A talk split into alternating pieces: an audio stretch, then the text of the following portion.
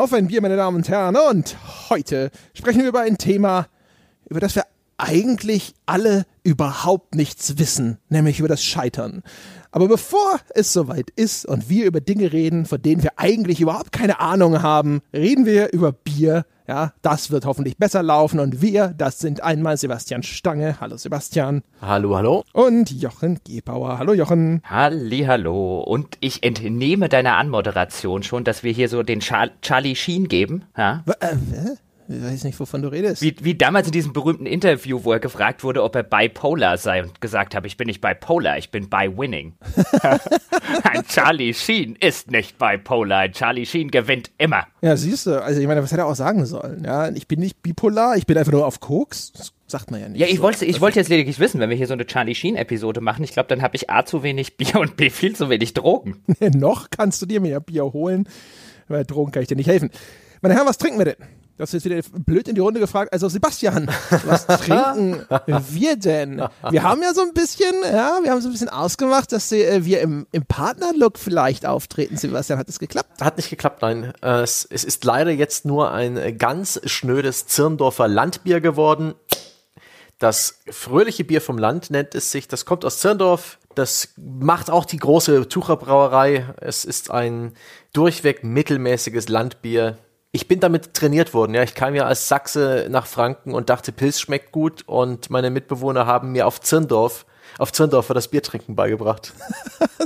Also, ja, also, man sagt ja, auf alten Gäunen lernt man das Reiten, aber ähm, äh, hast du diese Tucher Brauerei nicht neulich erst gehatet? Und jetzt trinkst du deren Bier? Das Tucher selbst ist furchtbar und Tucher hat aber auch die Finger bei sehr vielen anderen Bieren drin, die aus der Region kommen. Das lässt sich nicht vermeiden. Das Zündorfer gehört zusammen mit zum Beispiel dem Grüner zu einem der kleineren Übel. Kann man schon trinken, wenn man nichts Besseres findet. Eine gute Baseline. Und an sich kein schlechtes Bier. Es ist halt, es gibt halt bessere. Ach so, also die, die Biermafia, die hat Ja. überall ihre Finger drin. Ja. Big Beer. Ah. Na dann, ja, Jochen, aber äh, du wirst ja jetzt bestimmt sagen, hier, ja, dieses Pilz von Microbrewery XY aus, keine Ahnung, Groß Ansbach oder so. Hm? Ich habe zwei Biere. Ja, zwei kleine Biere. Ja, ja, ja, Charlie schien schon ab. ja, damit nachher keiner sagen kann, ich sei schon bei der Bierauswahl gescheitert, ja, oder ich habe zu wenig Bier getrunken. Ich habe einmal immer noch aus äh, der Lieferung von Goshi, das habe ich mir aufgehoben für einen besonderen Moment. Da klebte nämlich ein Zettel noch dran, mein Lieblingsbier. Und äh, das ist ein Aare-Bier Ember. Ja, aus äh, der Brauerei Aare-Bier Cesare Galina aus Bargen in der Schweiz. Mhm, das werde ich jetzt trinken. Und ich habe auch schon festgestellt, ich, ich musste einfach mal die Schweizer Runde fragen, ist das, ist das ein fürchterlicher Tippfehler auf dem Etikett oder sagt man das in der Schweiz so? Denn da steht unter anderem, es entfaltet seinen süffigen, malzbetonten Geschmack am besten, wenn es stets dunkel und kühl gelagert wird. Aber stets ist S-T-E-H-T Apostroph S geschrieben. Also wie vom Stehen. Sagt man in der Schweiz stets und schreibt das so und meint damit, es muss stehend gelagert werden oder wussten die nicht, wie man stets schreibt? Gute Frage. Ticken die da auch einfach ein bisschen anders in der Schweiz. Ne? Ja, das, das ja sowieso, aber ich bin jetzt hier so bei der Lektüre, ja, damit ich jetzt nachher klugscheißern kann, wie das Bier schmeckt, ja, damit ich mal auf dem Etikett gelesen habe, bin ich natürlich hier als alter ja, Journalist und Gegenleser sofort über das Stets gestolpert. Und ich habe ebenfalls noch aus der ältesten Kölsch-Brauerei der Welt ein Sünner, aber ein Lager. Ich weiß gar nicht, ob das dann ein Kölsch ist. Sebastian, weißt du das? Nö. Aber es wird sicher kein gutes Bier sein. Sehr schön. Ja, das habe ich am Start. Ich mache jetzt mal das, das Aare Ember hier auf Goschis Lieblingsbier. Ja, na, also ich zumindest, ich habe mich hier an die Vereinbarung gehalten, ja. Sebastian Stange hat mir ein Bier zu Weihnachten geschickt, das ich bekanntermaßen einem anderen Beschenkten auch aus den Händen reißen musste, sozusagen. Und jetzt sitze ich hier, ja, und habe äh, ein, ein rechts naturtrübes Kellerbier von der Brauerei Gries aus Bamberg. Äh, aus der Nähe von Bamberg. Ähm, Ganz was Feines. ja, Im so völlig falschen Dialekt. Das ist ja grausam. Oh. Aber Geh das ist- brunzen! Oh. Ich dachte ja schon immer, de- dein Hessisch ist schlecht, aber dein Bayerisch ist ja wirklich noch miese. Das war doch fränkisch, ist das nicht was anderes? Das war nicht fränkisch. Oh Gott. Doch, eindeutig, so sprechen die alle. Hallo? das ist jedenfalls mein Lieblingsbier zurzeit. Das Gries Kellerbier schmeckt mir so, so gut. Mit einer ausgeprägten Hopfennote, mit äh, einer interessanten Würze. Herrlich, ich liebe dieses Bier. Gut, meine Damen und Herren, wir haben festgestellt, André ist schon am Fränkischen gescheitert. Ja, wollen wir weiter scheitern? Also erstmal, ja, also es war eins zu eins, ja, die ganzen Franken da draußen werden das bestätigen können. Und zum Zweiten, das ist also dein Lieblingsbier, Sebastian, okay. naja, ein bisschen bitter, ein bisschen wässrig. Ja, das ist schon sehr Stange. du wirst, du wirst, wenn die Flasche alle ist, ein wenig Trauer verspüren, dass du nicht direkt eine zweite da hast. Das verspreche ich dir. Ja, aber das geht mir ja bei jedem Bier so, wenn ich mit euch rede. Von daher einfache Hürde, ja, die ist schnell übersprungen. Ja, so sichert man sich ab gegen das Scheitern. Auch darüber wird noch zu sprechen sein. Oh, aber ja. na gut. Herr Gebauer, dann mal jetzt, jetzt los. Galoppieren Sie mal. Ja, muss ja erst noch ganz kurz, wenn wir ja bei Lieblingsbier sind, muss ich ja noch ganz kurz Goshis Lieblingsbier loben. Das schmeckt nämlich tatsächlich sehr lecker. Es hat einen etwas karamelligen Abgang. Ja, könnte sogar noch ein bisschen stärker sein, finde ich. Ja, aber ich würde mal sagen, Goshi nicht gescheitert. Nicht gescheitert. So schließt sich der Kreis können wir heimgehen. Ja. ja. Und äh, beim nächsten Mal erfahren Sie dann. ja gut, dann fange ich einfach mal an, denn diese Idee zu der Episode, die kam so ein bisschen in unserem letzten Mailback-Format auf, weil ein Hörer in die Frage reingeschrieben hat oder eine Frage gestellt hat, die so ein bisschen was mit dem Scheitern zu tun hatte. Die haben wir aber nur ganz am Rande mal behandelt und haben die eigentlich relevante Frage da so ein bisschen weggelassen. Nämlich warum so viele Spiele das Scheitern nicht einbauen im Hinblick darauf, dass sich so ein bisschen auch die Mechanik um das Scheitern drumrum dreht. Eins meiner Alltime-Lieblingsspiele, wie der geneigte Hörer wissen wird, nämlich Pirates zum Beispiel als Beispiel, wo man, wenn man jetzt, wenn es zum Beispiel zu einer Meuterei an Bord kommt, dann wird man von seiner Mannschaft auf einer einsamen Insel ausgesetzt. Da muss man dann ein paar Spielmonate verharren, bevor man dann wieder weiterspielen kann. Und das ist ja so ein bisschen eine inhärente Mechanik, die sich jetzt an diesem Beispiel, es gäbe noch andere Beispiele, so ein bisschen durchzieht, wo man eben nicht sagt, okay, wenn du gescheitert bist, dann ist es Game Over und dann lädst einen alten Spielstand oder probierst nochmal von vorne, sondern wir designen das Spiel auch mit dem Scheitern im Hinterkopf. Es bedeutet nicht, dass sofort das Spiel rum ist, sondern es bedeutet, dass du so in so einer etwas ja misslicheren Lage bist, aber da dich noch ein bisschen rausgraben kannst aus diesem Loch sozusagen. Und das fand ich einen ganz spannenden Einstieg, um mal über das Scheitern in Spielen zu reden. Ist es denn überhaupt gut, wenn Spiele dieses optionale Scheitern wie jetzt bei Pirates anbieten? Oder sorgt es dafür, oder wandert da zum Beispiel Entwicklungszeit in ein Feature, wo die Spieler danach sowieso neu laden? Und all sowas sind so ein bisschen Fragen, ja, wie sieht gutes Scheitern in Spielen aus? Wie kann man das motivierend umsetzen? Kann man das überhaupt motivierend umsetzen? Ich glaube, da steckt eine interessante Diskussion drin. Ja, wir müssen uns überlegen, wo wir anfangen.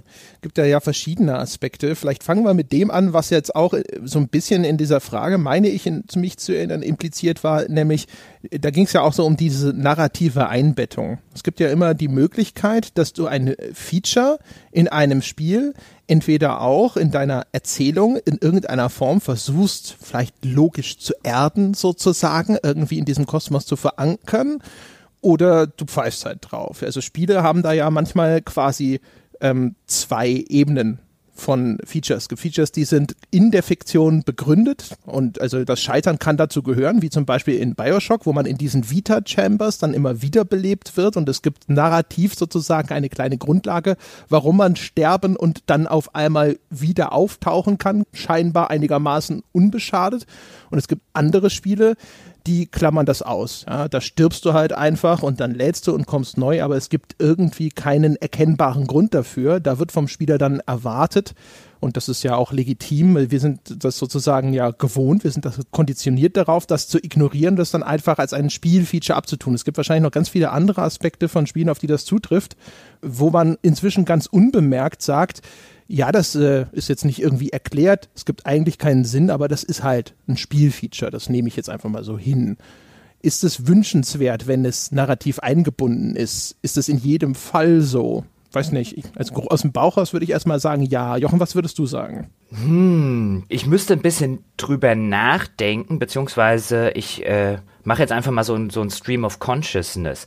Denn letztlich ist es bei, wenn wir jetzt beim Beispiel Bioshock bleiben, ja, es gibt diese Vita-Kammern, aber du kannst ja auch, wenn ich mich jetzt nicht völlig irre, konntest du bei Bioshock 1 noch speichern manuell? Glaube schon. Ich meine schon. Da müsste ich jetzt nochmal nachgucken, weil ich, also ich weiß zumindest in meiner Erinnerung, dass ich dieses Vita-Chamber-Feature quasi nie benutzt habe. Das sind ja letztlich Rücksetzpunkte, die du dann aktivierst, wenn du an diesen Vita-Kammern vorbeiläufst und wenn du jetzt irgendwo stirbst, dann setzt dich das Spiel dort zurück. Und ich meine zumindest in meiner Erinnerung, dass ich immer noch das Speicherfeature genutzt habe. Und wenn mir dann was passiert ist, habe ich eben einfach neu geladen. Ich bin ja sowieso ein sehr exzessiver Speicherer. Und wenn man mir Quicksave erlaubt oder so, dann ist F5 meistens die, die meist bediente Taste auf meiner Tastatur bei irgendeinem Spiel.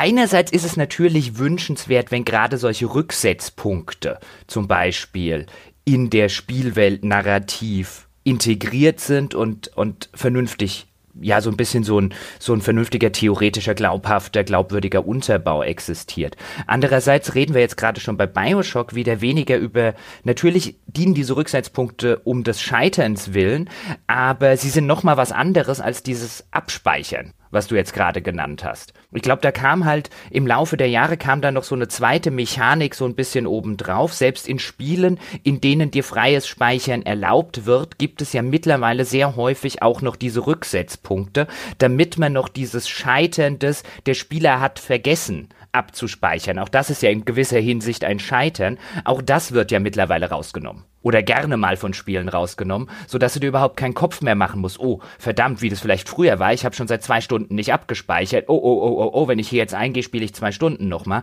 Das kann dir ja heute nur noch sehr, sehr selten in Spielen passieren, weil eben solche Rücksetzpunkte gemacht werden. Und mein Gefühl ist, dass mehr versucht wird, diese Rücksetzpunkte in die Narration einzubauen, als tatsächlich das Speichern. Ja, das ist sicher richtig. Äh, wobei aber jetzt, ich glaube, auf der Konsole zumindest gab es kein freies Speichern und ich habe die, das erste Bioshock auf der Xbox 360 gespielt. Aber ich kann mich da auch täuschen. Bin mir ziemlich sicher, dass auf dem PC freies Speichern möglich war. Bei der Xbox bin ich mir gar nicht mehr so sicher. Ich habe auf jeden Fall diese Vita Chambers öfter benutzt. Aber im Grunde genommen ist es ja auch wurscht.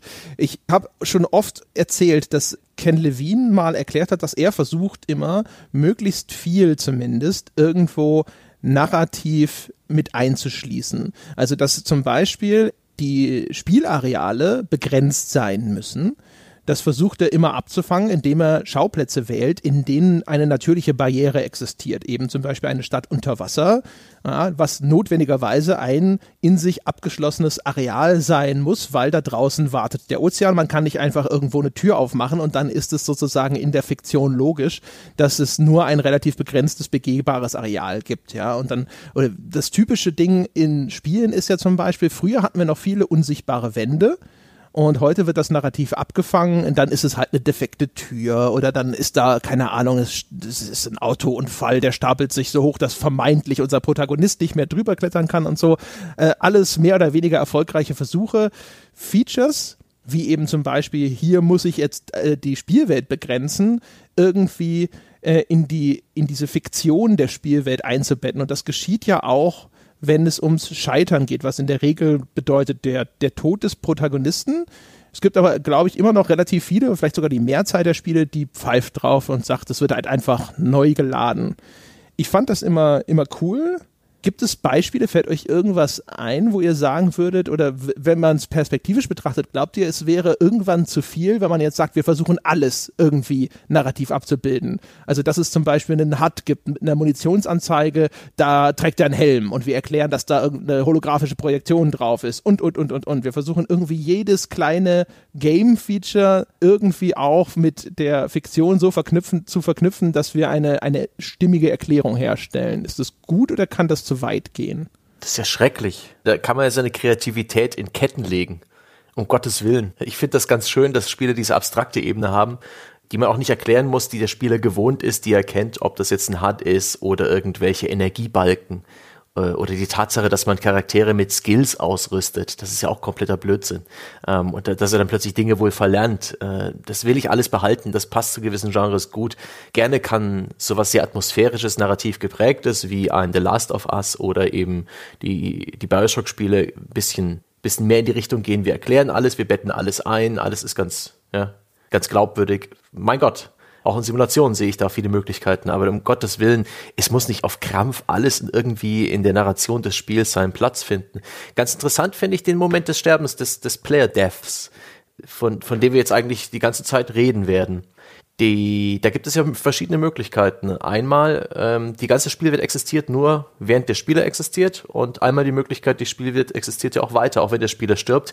Es passiert irgendwas, wie siehe die Dark Souls-Spiele, wo dann alle Monster neu spawnen und die Leiche liegt irgendwo mit den ganzen gesammelten Erfahrungspunkten und man kann sich überlegen, ob man nochmal dahin zurückgeht. Man hat einen Versuch, um das wiederzufinden. Oder andere Spiele, die einen einfach nur ein gescheitert aufdrücken, das Spiel geht weiter. Und da gibt es verschiedene eskalierende Möglichkeiten, das zu inszenieren und äh, eigentlich auch ein paar ganz nette und kreative. Wollt ihr Beispiele? du hast ja schon eins genannt. Das ist tatsächlich, was das Scheitern angeht, ist natürlich ganz interessant, wie Spiele damit umgehen.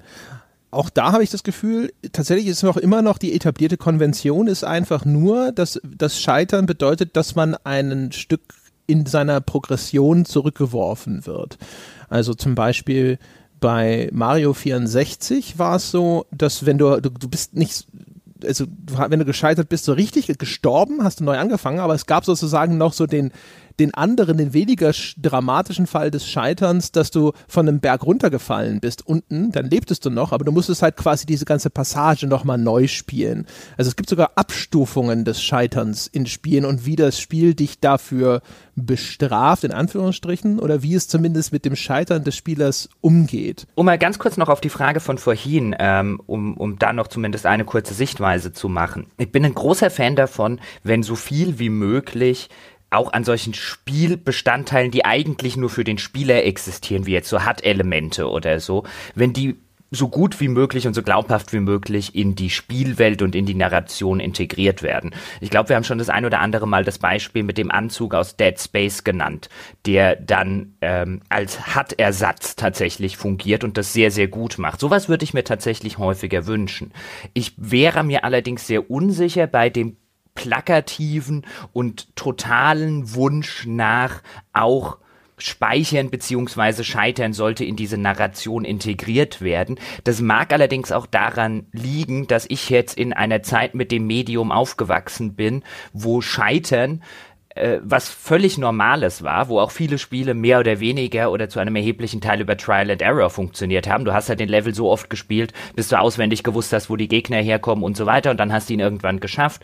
Da war Scheitern einfach so integraler Bestandteil der damaligen Spiele, mit denen ich aufgewachsen bin, dass ich das heute vielleicht ein bisschen anders sehe als jemand, der vielleicht 20 Jahre später geboren wurde und äh, aufgewachsen und sozialisiert mit dem Medium wurden mit Spielen, die das äh, längst nicht mehr so eklatant gemacht haben. Aber grundsätzlich würde ich schon sagen, bei der Abwägung ist das irgendwie gut in die Narration integriert mit irgendwelchen Vita-Chambers und so weiter? Oder ein erlaubt mir das Spiel freies Speichern, ohne dass es mir jetzt großartig erklärt, warum jetzt das freie Speichern irgendwie in dieser Welt drin ist, würde ich jederzeit das Feature des freien Speicherns, glaube ich, vorziehen. Das ist ein Feature, das ich einfach sehr, sehr ungerne misse.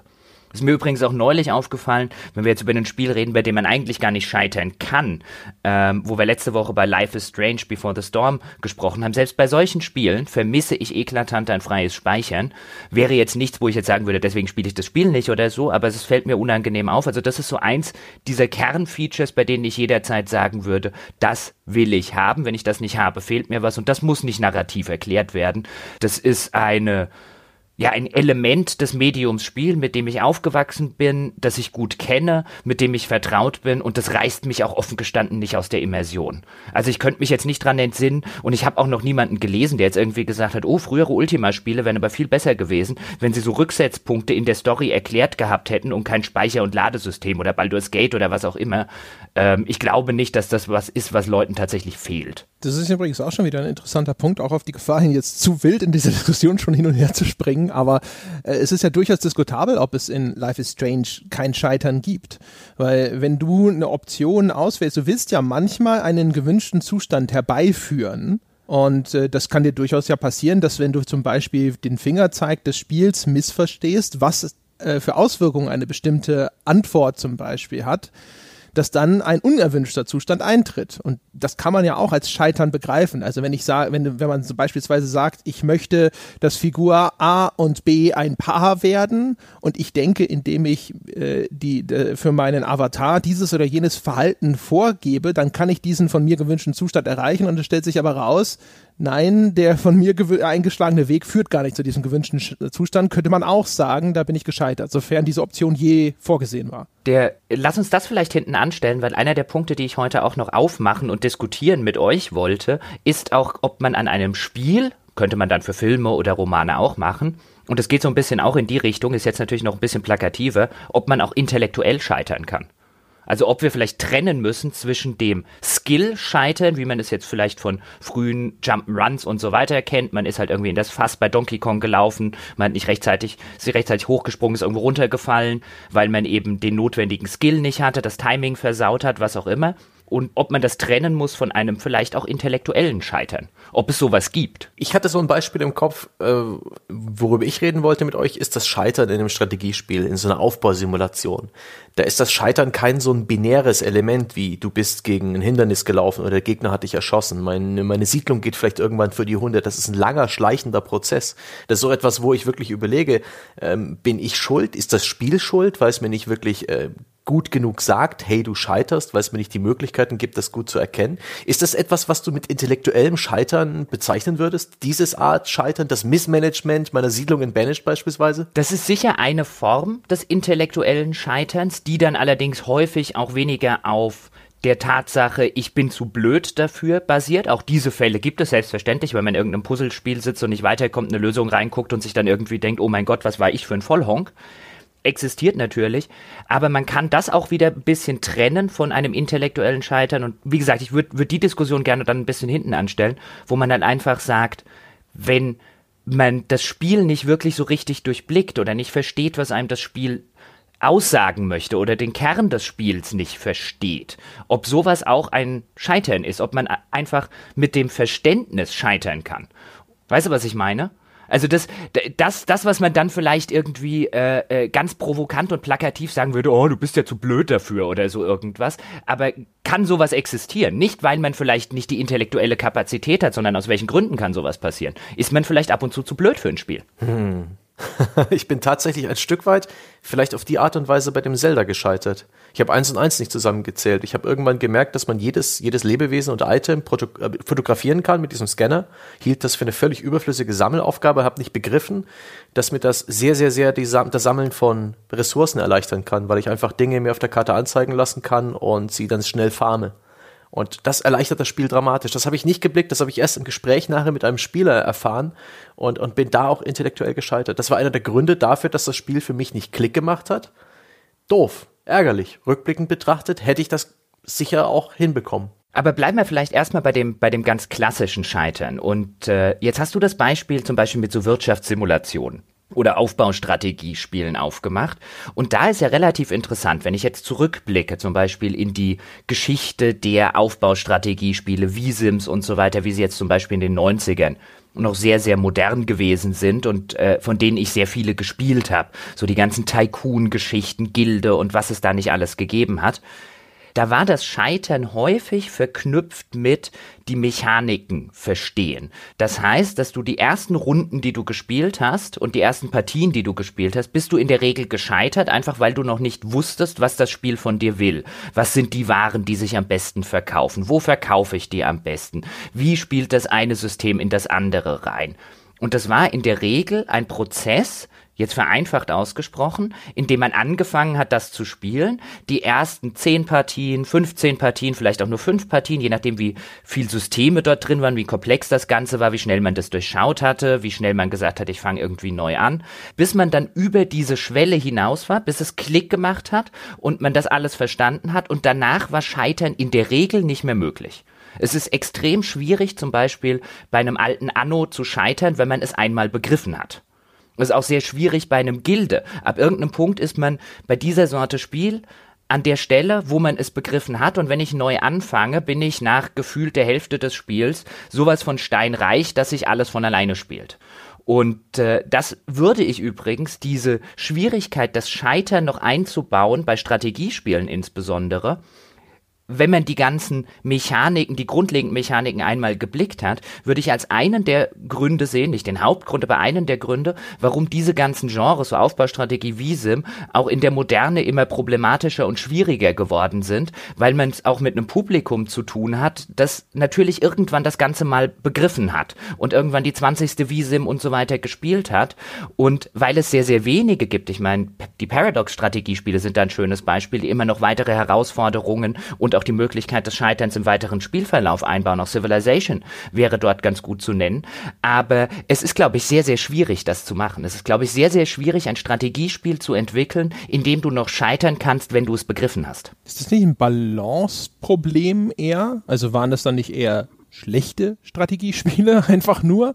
Ich glaube nicht, dass es ein Balanceproblem ist. Ich glaube, wenn ich jetzt zum Beispiel so ein Beispiel von Civilization hernehme, selbst wenn ich Civilization auf einem sehr hohen Schwierigkeitsgrad spiele, ist eigentlich die der Zeitpunkt, in dem ich wirklich scheitern kann, in dem meine Partie wirklich den Bach runtergehen kann, ist auf sehr, sehr wenige im Vergleich jetzt zur, zur Gesamtanzahl Runden zu Spielbeginn äh, beschränkt.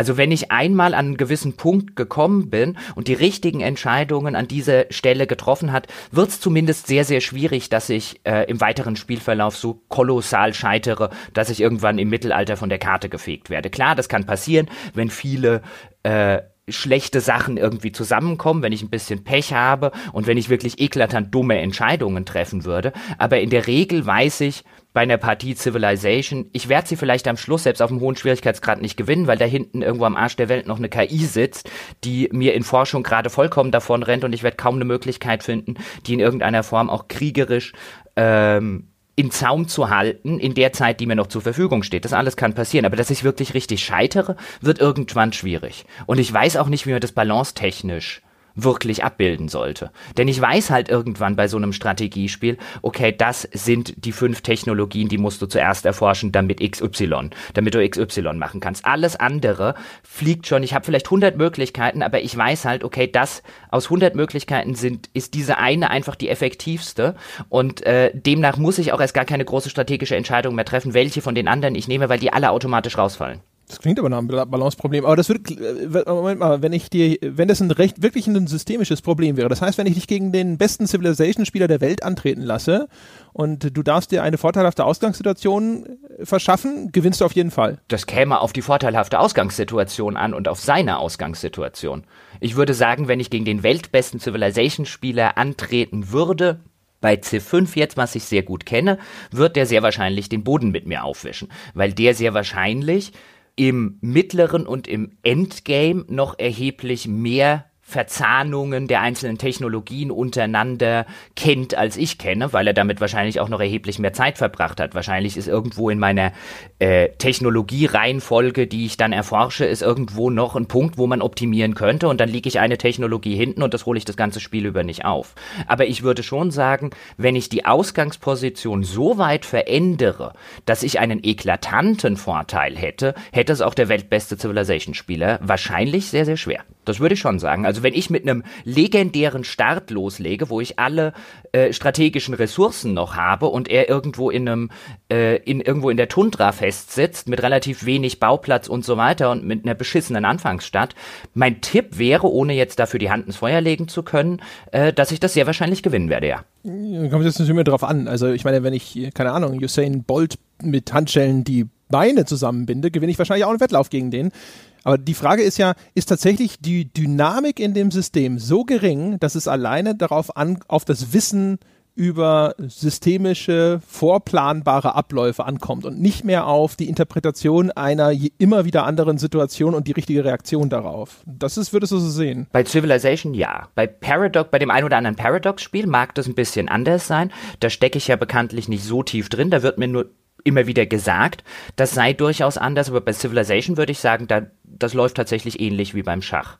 In der Hinsicht, dass die Dynamik, also es wird natürlich ein bisschen dynamischer dadurch, dass du einfach mehr Gegner hast, dass du nicht voraussehen kannst, jetzt was die KI und so weiter äh, äh, in allen Fällen macht, weil du nicht nur diesen einen Gegner wie beim Schach hast. Aber ich würde schon sagen, grundlegend läuft das relativ wie beim Schach ab. Wer die bessere wer das bessere theoretische Verständnis hat und Schach ist zu 80 Prozent Theorie, ja, und jedes, jede, jede Position und jedes Endspiel und jede Geschichte in, in jeder möglichen Spielform einfach auswendig kann, weil sich die Theorie draufgeschaufelt hat, der wird den, den eklatanten Vorteil haben. Das ist meines Erachtens nach in den meisten Strategiespielen so. Nicht in allen, aber in den meisten. Aber es gibt ja schon ein paar schöne Beispiele, wie das Scheitern in solchen Spielen gut eingebaut ist. Die Spiele wie jetzt neu in der Echtzeitstrategie, There Are Billions, die schon so ein bisschen Rogue-artig funktionieren, wo man nur eine gewisse Zeit lang es schafft, die Zombie-Horden abzuwehren, wo zu sagen, das Scheitern vorprogrammiert ist, aber immer weiter hinausschiebbar. Oder auch Rimworld ist ein verdammt schwieriges Spiel, ähm, wo dann auch Kolonisten, die man lieb gewonnen hat, sterben. Das ist auch eine Möglichkeit von Scheitern und eigentlich meine, meine Liebste in dem ganzen Genre, nämlich wenn man irgendwas plant und es geht schief. Solche Momente des Scheiterns hat ja auch an Civilization wenn einem die KI das Weltwunder, an dem man gerade baut, eine Runde bevor der Fertigstellung vor der Nase wegschnappt und all sowas. Und das sind ja die schönen Momente, die, das Zerbrechen der eigenen Pläne und das Improvisieren. Und das ist der große Reiz am ganzen Genre. Und ich finde, da muss gar nicht noch dieses, die Möglichkeit hin, als routinierter Spieler im Großen und Ganzen zu scheitern, da macht das Scheitern im Kleinen den Reiz am Spiel aus. Durch, durchaus, aber was ich meinte ist, und deswegen ist ein schönes Beispiel, was du gerade gebracht hast, mit der KI, die dir das Weltwunder vor der Nase wegschnappt, das ist allerdings resultierend, und natürlich ist das ein Scheitern. Ich habe jetzt irgendwie, keine Ahnung, 15 Runden an den großen Pyramiden gebaut, eine Runde bevor sie fertig sind, baut sie der Ägypter. Natürlich ist das in dem Moment ein Scheitern für mich als Spieler bei dem Spiel. Ja, nicht vielleicht so extrem, dass ich sagen würde, ich lade neu, oder ich muss noch ganz von vorne anfangen, aber es wird schon als Scheitern wahrgenommen. Aber je besser du dich mit dem Spiel auskennst, desto geringer bis hin zu null wird die Wahrscheinlichkeit, dass es passiert, weil du halt irgendwann schlicht und ergreifend weißt, wenn du genug Zeit investiert hast, alles klar, wenn ich bis Runde XY Weltwunder Z nicht gebaut habe, wird es die KI bauen. Ich muss also irgendwie das Ganze so weit optimieren, dass ich es eine Runde davor fertiggestellt kriege und dann kriege ich es in aller Regel auch zu 100 Prozent. Auch dort gibt es Ausnahmen. Oder du stellst fest, Weltwunder Y brauche ich nicht zu bauen, weil egal wie gut ich optimiere, irgendeine KI wird es vor mir gebaut haben. Das ist einfach die Kenntnis des Spiels Spiels, die das Scheitern verhindert. Selbst, dem, selbst wenn du so gut drauf bist, wenn dein Hirn wie ein Superrechner funktioniert und äh, du dir nebenher schon irgendwie ein Excel-Dokument aufgeschrieben hast, äh, zu welchen Rundenzeiten äh, auf, den verschiedenen, auf den verschiedenen Schwierigkeitsgraden die verschiedenen Weltwunder kommen und Technologien beim Gegner, so dass du abschätzen kannst. Ich habe das mal gesehen bei jemandem bei Twitch, ähm, der hatte nebenher eine Excel offen, und, um das so weit zu optimieren. Selbst dann ist so viel Zufall im Spiel. Selbst dann kann da plötzlich der, der das große Baumwollvorkommen sein oder drei Luxusressourcen da hinten, so dass du halt eine halsbrecherische frühe Expansion wagst, um dir das zu sichern. Man macht sich dadurch seine Pläne selbst bei 4X. Man kann auch nicht auf das Niveau kommen, wo alles gelingt. Das ist doch Blödsinn. Blödsinn, Jochen. Also auf das, ich würde nicht sagen, du kommst auf das Niveau, wo alles gelingt. Aber ich würde schon sagen, guck dir von wirklichen in Anführungszeichen Profi-Civilization-Spieler, guck dir da eine Partie an, wie die das spielen.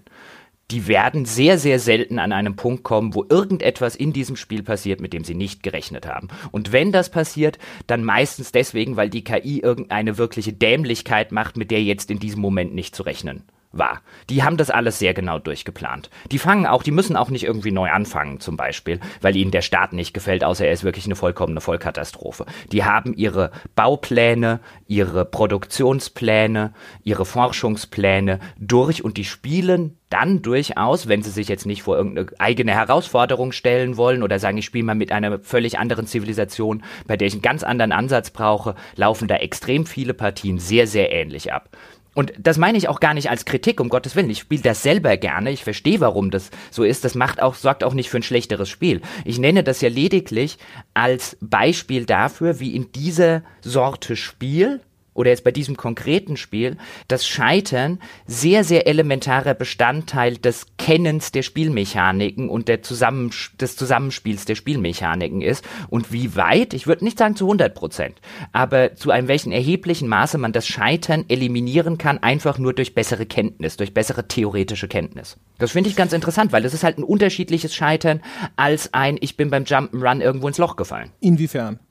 Insofern, dass das ein eine Aneignung von theoretischem Wissen ist und kein Skill, der auf einer ähm, mechanischen Art und Weise fungiert. Das eine ist Ja, da könnte man jetzt auch wieder sagen, das eine ist eine intellektuelle Leistung, das andere ist eine Geschicklichkeitsleistung oder eine Skillleistung. Ich würde schon sagen, dass das, ein, dass es zwei völlig unterschiedliche Sorten des Scheiterns sind. Ja, ich wollte eigentlich darauf hinaus, das finde ich ja ganz interessant. Es gibt halt diese unterschiedlichen äh, äh, äh, Klassifizierungen von Scheitern. Es sind ja beides kognitive Leistungen, also Geschicklichkeit und sowas. Das sind ja alles trotzdem sozusagen alles Fähigkeiten, die jetzt durch mentale Voraussetzungen sicherlich auch mitbestimmt werden, zumindest wir kategorisieren sowas aber auch unterschiedlich. Da kann ich an der Stelle mal was einwerfen, was ich total interessant finde. Ich habe äh, euch das schon mal erzählt, jetzt äh, habe ich es auch wieder nachgeschaut. Ich habe vor einiger Zeit nämlich ein Buch über das Scheitern gelesen. Das heißt The Art of Failure und ist geschrieben von Jasper Joule. Und ähm, der behandelt da relativ ausführlich eben das, was er als das Paradox des Scheiterns bezeichnet. Und das geht so, dass er sagt, äh, Scheitern in Spielen ist unangenehm für den Spieler. Menschen neigen dazu, unangenehme Erfahrungen zu meiden und trotzdem kehren wir zu Spielen immer wieder zurück. Ja, das ist sozusagen das Paradoxon, um das sich das ganze Werk dreht. Und eine von den interessanten äh, Dingen, die er darin diskutiert, ist eben auch diese Klassifizierung des Scheiterns. Also er sagt, dass wir alle auch bestimmte Arten des Scheiterns in Zusammenspiel mit, mit unserem Selbstbild als besonders wichtig klassifizieren und andere als vernachlässigbar. Also jemand, dem es besonders wichtig ist, dass er klug ist, wird ein intellektuelles Scheitern viel mehr stören als ein scheitern, weil er zum Beispiel die Reaktionsgeschwindigkeit, die ein Spiel von ihm verlangt, nicht einhalten kann. Und dass diese unterschiedliche Art, Scheitern zu klassifizieren, so ein Schutzmechanismus sei, dass man einfach äh, im Grunde genommen sagt, so, na ja, dass ich da scheitere, äh, das ist ja ein Skill, der ist einfach unwichtig. Ja, das ist halt eh blöd. Sowas äh, braucht man ja nicht können. Und dann ist das nicht schlimm. Und umgekehrt, Dinge, die uns sehr, sehr wichtig sind, ja, äh, das sind andere Kategorien des Scheiterns, wo in denen gehen wir dann sehr viel vorsichtiger um. Das fand ich total interessant. Das ist witzig. Du beschreibst nämlich auch gerade mit dieser Begründung für das, äh, was für das Scheitern, dass man als ja überflüssig betrachtet, als unwichtig. Das ist ein praktisch Monologe, die habe ich sehr oft auf der Arbeit gehört von gewissen Spieleredakteuren, die teilweise wirklich die Neigung dazu hatten, den Fernseher anzufluchen und sich auch über ihr Scheitern zu beschweren. Also das geht ja wohl nicht. Das war ja mal, das war unfair. Nee, so ungefähr. Ja. Fantastisch. Da ist man echt nicht mit diesem Scheitern einverstanden. Aber wenn sie plötzlich ganz still werden, da hat sie es wirklich getroffen. Wobei, wobei ich jetzt sagen würde, ich will dem Ganzen nicht widersprechen, was du gerade gesagt hast, André, aber jetzt versuche ich das mal so auf mich anzuwenden. Und ich glaube, wenn ich jetzt irgendwie ehrlich zu mir wäre, würde ich jetzt auch sagen, dass mir geistige Leistungen wahrscheinlich wichtiger sind als irgendwelche Geschicklichkeitsleistungen.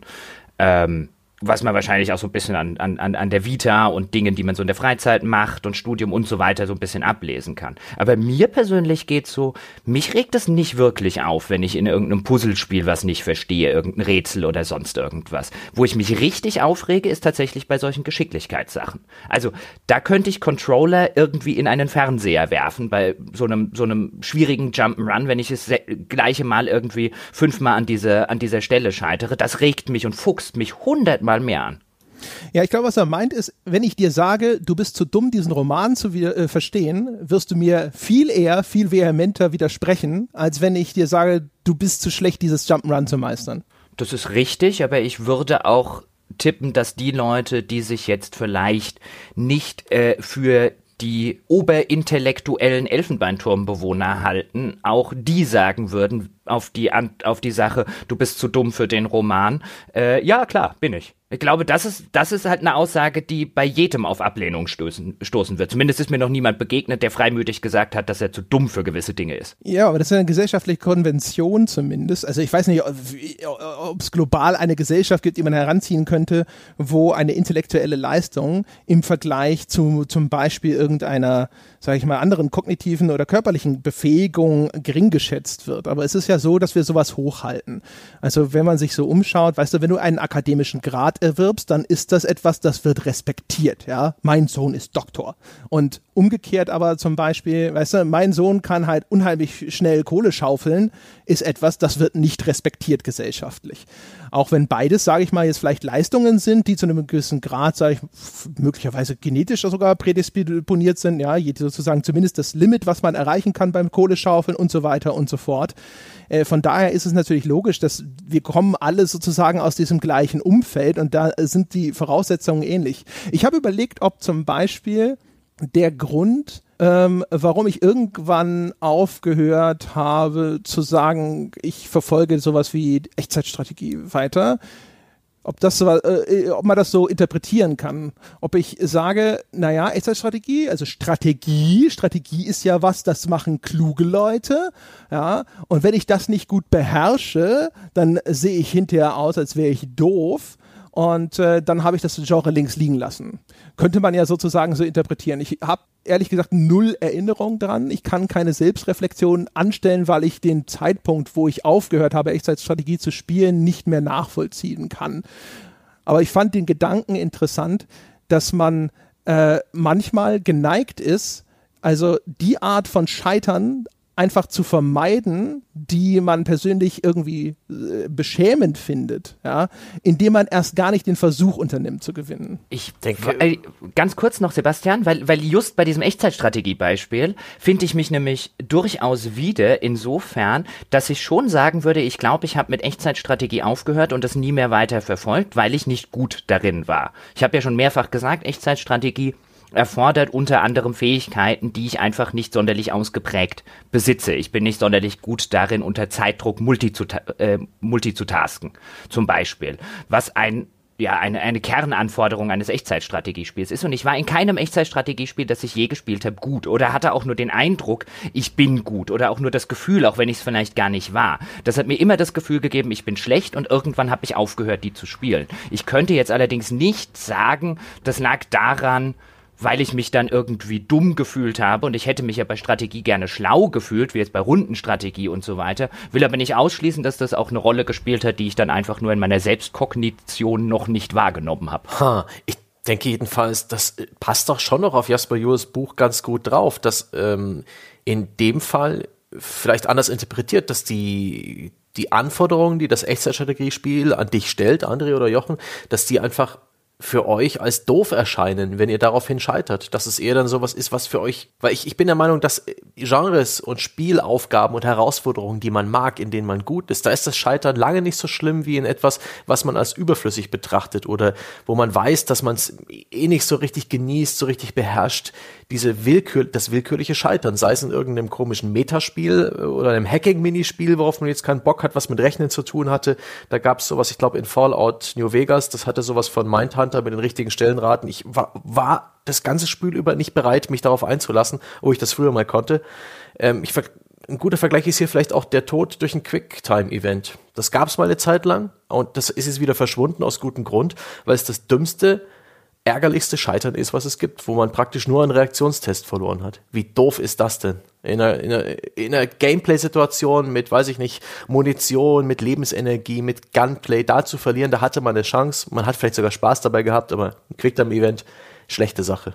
Strategiespiel, Metaspiel auch. Das ist übrigens ein sehr, sehr guter Punkt, Sebastian, wenn wir darüber reden, was ist befriedigendes und unbefriedigendes Scheitern ähm, gerade bei diesen Quicktime-Events, das war ja dann häufig in dieser Ära, dass die dann, dass man daran scheitern konnte, aber die waren bis auf diese wenigen Momente, wo sie eingesetzt werden, waren sie keinerlei Bestandteil der eigentlich fundamentalen Spielmechanik, die du vorher erlernt hast mhm. und die du vorher hast meistern sollen. Was übrigens ein Punkt ist, warum ich Bosskämpfe in vielen Fällen, nicht in allen Fällen, so schrecklich finde, weil die häufig von mir ein Vorgehen und eine Taktik und eine Mechanik erwarten, die ich vorher im ganzen Spiel noch nie hab anwenden müssen, für die es überhaupt keinen Grund gab. Und ich soll dann erst dreimal scheitern oder fünfmal vielleicht sogar scheitern, wenn es ein schwieriger Bossgegner ist, um rauszufinden, was ich da jetzt für eine neue Mechanik anwenden muss. Und ich finde das extrem unbefriedigend. Anderen Leuten geht's anders. Es gibt ja Leute, die finden das total super, dann erstmal rauszufinden, okay, wie funktioniert der Boss? Ah, dann kann ich das machen. Okay, beim nächsten Mal probiere ich dieses aus und so weiter und so fort.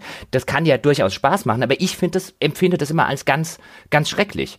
Weil ich, weil ich mir immer wieder denke, nee, ich hätte gerne, ein guter Bossgegner ist für mich jemand, bei dem ich all das anwende und auch Bescheid weiß, was mir das Spiel vorher schon beigebracht hat und was ich vorher schon gemeistert habe und nicht so ein Spiel im Spiel. Also, wo ich dem Jule halt auf jeden Fall recht gebe, auch in eigener Beobachtung ist, dass man tatsächlich geneigt ist, äh, das eigene Scheitern, wenn es irgendwie machbar ist, herunterzuspielen. Also wenn man, wenn man will, könnte man ja jetzt auch schon wieder äh, sagen, Sebastian sagt, das ist nur ein Quicktime-Event. Ja, und jetzt beschreibt Jochen zumindest nicht den Bosskampf als ein, da muss man sich dynamisch auf eine neue Situation einstellen. Und bei Echtzeitstrategie muss ich schnell kluge Entscheidungen treffen können, sondern ich muss halt multitasken, ja, oder ich, ich muss das mehrfach angehen und dann das einfach ausprobieren und lernen und solche Sachen. Man könnte, ich, unbeachtet dessen, ob ihr das so gemeint habt oder nicht, man könnte jetzt sagen, auch das sind schon Beschreibungen dessen, woran wir scheitern, wo man sagen kann, man versucht es ein bisschen zu relativieren. Es gibt auch äh, sehr schöne Beispiele für externe Faktoren. Das ist das, was ich als Kind ständig gemacht habe. Nämlich zum sagen, es ist ein externer Faktor, der liegt nicht in meiner Person der Grund für das Scheitern. Dementsprechend muss ich nicht persönlich mich in meinem Selbstbild angegriffen fühlen. Nämlich, mein Bruder läuft am Fernseher vorbei. Das Bild ist für eine Sekunde verdeckt, ja. Und selbst wenn ich dann drei Minuten später verrecke, ist es immer noch, weil der mich so aus meinem Flow gerissen hat. Ja. Es hat nichts mit mir zu tun, das war nur die dumme Sau. Aber, aber äh, super interessanter äh, Fall. Äh, aber natürlich, es ist ja auch eindeutig so. Also es ist ja wissenschaftlich erwiesen, dass er dann ja, schuld war. Ist ja eindeutig. eindeutig. Ja, ich äh, aber genau das beobachtet man ja vielfach bei Spielen, äh, beobachtet man das ja auch so ein bisschen als bewussten Immersionsbruch, dieses Loslösen von dem Avatar, den man auf dem Bildschirm äh, steuert. Denn wenn irgendwas gelingt, ja, wenn man, ich nehme jetzt ein Beispiel, wenn man bei Uncharted, ja, wie ein Todesengel im Ballett die Gegner weggeblasen hat, hier einen Headshot verteilt hat, dort einen Headshot verteilt hat, nicht getroffen wurde, das ganze Gegnerareal nun wirklich auf die elegantest mögliche Weise äh, aufgeräumt hat, dann wird man in der Regel nicht davor sitzen und sagen, oh, das hat der Nathan Drake jetzt aber gut gemacht, sondern dann sitzt man, wenn man gewonnen hat, sitzt man davor, boah, war ich geil. Wenn man gleichzeitig aber in der gleichen Situation verliert, weil man oder scheitert, weil man zum Beispiel aus Versehen auf die Deckungstaste gedrückt hat oder so und dann geht er in Deckung oder geht aus der Deckung raus, dann sitzt man in der Regel nicht davor, oh, da habe ich jetzt aber Scheiße gebaut, sondern Drake, was machst du? Ja, dann wird die Figur ja, sofort genau. wieder als derjenige, der schuld ist, ja, und man selber kann ja gar nichts dafür. Der dumme Nathan Drake macht die ganze Zeit Sachen, die man nicht wollte. ja, genau. Das hat er nämlich auch. Das ist, also, da gibt diese externen Faktoren, auf die man abwälzt und die werksimmanenten Faktoren, auf die man auch abwälzt. So nach dem Motto, oh, äh, die, die Animationsphase dauert so lange, der reagiert so träge, deswegen bin ich gestorben. Ja, das Spiel ist unfair. Ja, ganz klassische äh, werksimmanente Entschuldigung. Aber da ist auch was dran. Spiele können die, das Scheitern einfach doof inszenieren. Ich habe, ich weiß nicht mehr, welche Spiele das waren. In dieser großen Welle der Third-Person-Shooter ähm, gab es einige, wo man einfach verdammt plötzlich gestorben ist bei Granaten. Die Granaten sind sehr schnell explodiert, nicht mit einer langsam bleibenden Rauchwolke. Die Killcam war nicht lang genug, der Granatenindikator zu klein. Und, und schon ist es ein total doofes Scheitern äh, durch den äh, konkreten Fall Tod durch Granate. das war vom Spieldesign einfach nur schlecht gemacht. Letztendlich war es immer noch mein Skill, äh, mein fehlender, der mich da um die Ecke gebracht hat. Aber da geht der Vorwurf für mich sogar völlig zurecht an den Spieleentwickler. Die Grenze ist halt super fließend. Ne? Also für jemanden mit einer sehr hohen Reaktionsgeschwindigkeit ist die Vorwarnzeit, die dir das Spiel zur Verfügung stellt, vielleicht ausreichend. Und der hatte wirklich eine Chance und für ihn war es fair. Aber wenn man halt selber vielleicht langsam ist, sei es im Erfassen der Warnsignale, die angeboten werden, sei es das äh, in der im Auswählen und Ausführen der geforderten Reaktion oder sowas, wenn man da zu langsam ist, dann kann es halt für den einen Spieler tatsächlich unfair sein, weil mit meinen Fähigkeiten Zeiten war ich nicht in der Lage, also ich hatte sozusagen wirklich keine Chance, weil ich in Anführungsstrichen zu schlecht war, ja, und äh, für jemand anderen war das durchaus ausreichend. Und da geht dann ja auch, das sieht man in Diskussionen über sowas, dann häufig einfach die Wahrnehmung notwendigerweise komplett auseinander. Da sagen die einen, das Spiel ist doch unfair, ja, hier ohne Vorwarnung, was soll man dann da machen? Der nächste Spieler sagt so halt so, nee, das war völlig in Ordnung und das sagte ja vorher Bescheid und sonst irgendwas. Und im Grunde genommen hat jeder für sich recht, ja. Der eine hatte wirklich vielleicht keine Chance. Aber schwierig ist halt natürlich, weil das Ganze passiert halt dann immer unter Ausklammerung der persönlichen Befähigung, weil das erstaunlicherweise dann doch häufig was ist, was man erst zuletzt in Erwägung zieht, dass es einfach doch an den eigenen Fähigkeiten liegt. Ja, das sagt man selten. Oh, hier war ich zu schlecht. Mm, boah, da hätte ich mir Mühe, mehr Mühe geben sollen. weil man ja auch sehr selten, also vielleicht ist es bei Online-Spielen ein bisschen anders, man wird ja auch eher selten damit konfrontiert, im Medium Spiel, insbesondere bei Singleplayer-Spielen, dass man nicht sonderlich gut ist. Das Medium an sich und der Spieleentwickler und die einzelnen Spiele sind ja sehr darauf bedacht, dass selbst wenn man nicht sonderlich gut ist, man das Gefühl hat, dass man gut sei und äh, dass man Dinge schon beherrscht. Und äh, wenn man das jetzt vielleicht vergleicht mit zum Beispiel, nehmen wir jetzt so Mannschaftssportarten oder so, man trifft tatsächlich eher mehr Fußballer, die halt einfach sagen, okay, ich war einfach für höhere Klassen nicht gut genug. Ja, da bin ich einfach nicht gut genug im Fußball. Klar, man trifft auch immer wieder die Leute, die sagen, ja, wenn ich mich damals mal mehr angestrengt und häufiger ins Training gegangen wäre, die gibt's selbstverständlich auch. Aber so dadurch, dass man halt immer wieder damit konfrontiert ist, dass man halt vielleicht gegen Bessere spielt und dann halt mal 8-0 auf die, äh, auf die Raffel kriegt und keinen einzigen Zweikampf gewinnt äh, und so weiter und so fort, stellt sich halt auch irgendwann einfach dieses Gefühl ein, okay, ich bin jetzt in, im Kontext der ganzen Leute, die dieses Spiel spielen, bin ich halt vielleicht schlecht oder ich bin nur Durchschnitt. Damit kann ich auch leben, macht halt, macht halt irgendwie trotzdem Spaß. Bei Spielen ist es halt immer so der Fall und so kommen, glaube ich, dann auch solche unterschiedlichen Wahrnehmungen, wo sich dann Leute, die Köpfe einhauen mit einem, das Spiel ist unfair, sagt der eine und der andere, nee, du hast gar keine Ahnung von Spielen. Die kommen, glaube ich, dadurch so ein bisschen, bisschen zustande, ähm, weil halt auch Spiele häufig sehr, sehr bedacht drauf sind, auch demjenigen, der nicht sonderlich gut darin ist, das Gefühl zu geben, er sei es. Ja, das ist ja das, das eigentlich auch das, was jedes Spiel im Grunde genommen immer tut. Ja, es gab ja diesen Thread, wo Spieleentwickler so ein bisschen über ihre Tricks im Hintergrund gesprochen haben. Ja, Sachen, die so ein bisschen im Hintergrund passieren, um ein Spiel vielleicht ein bisschen dramatischer zu machen. Da gab es dieses Beispiel, dass halt die letzte Kugel in Gears of War oder so ein bisschen mehr Schaden macht, damit man viel häufiger diese Situation hat, wo man im letzten Moment den Gegner noch ausschaltet.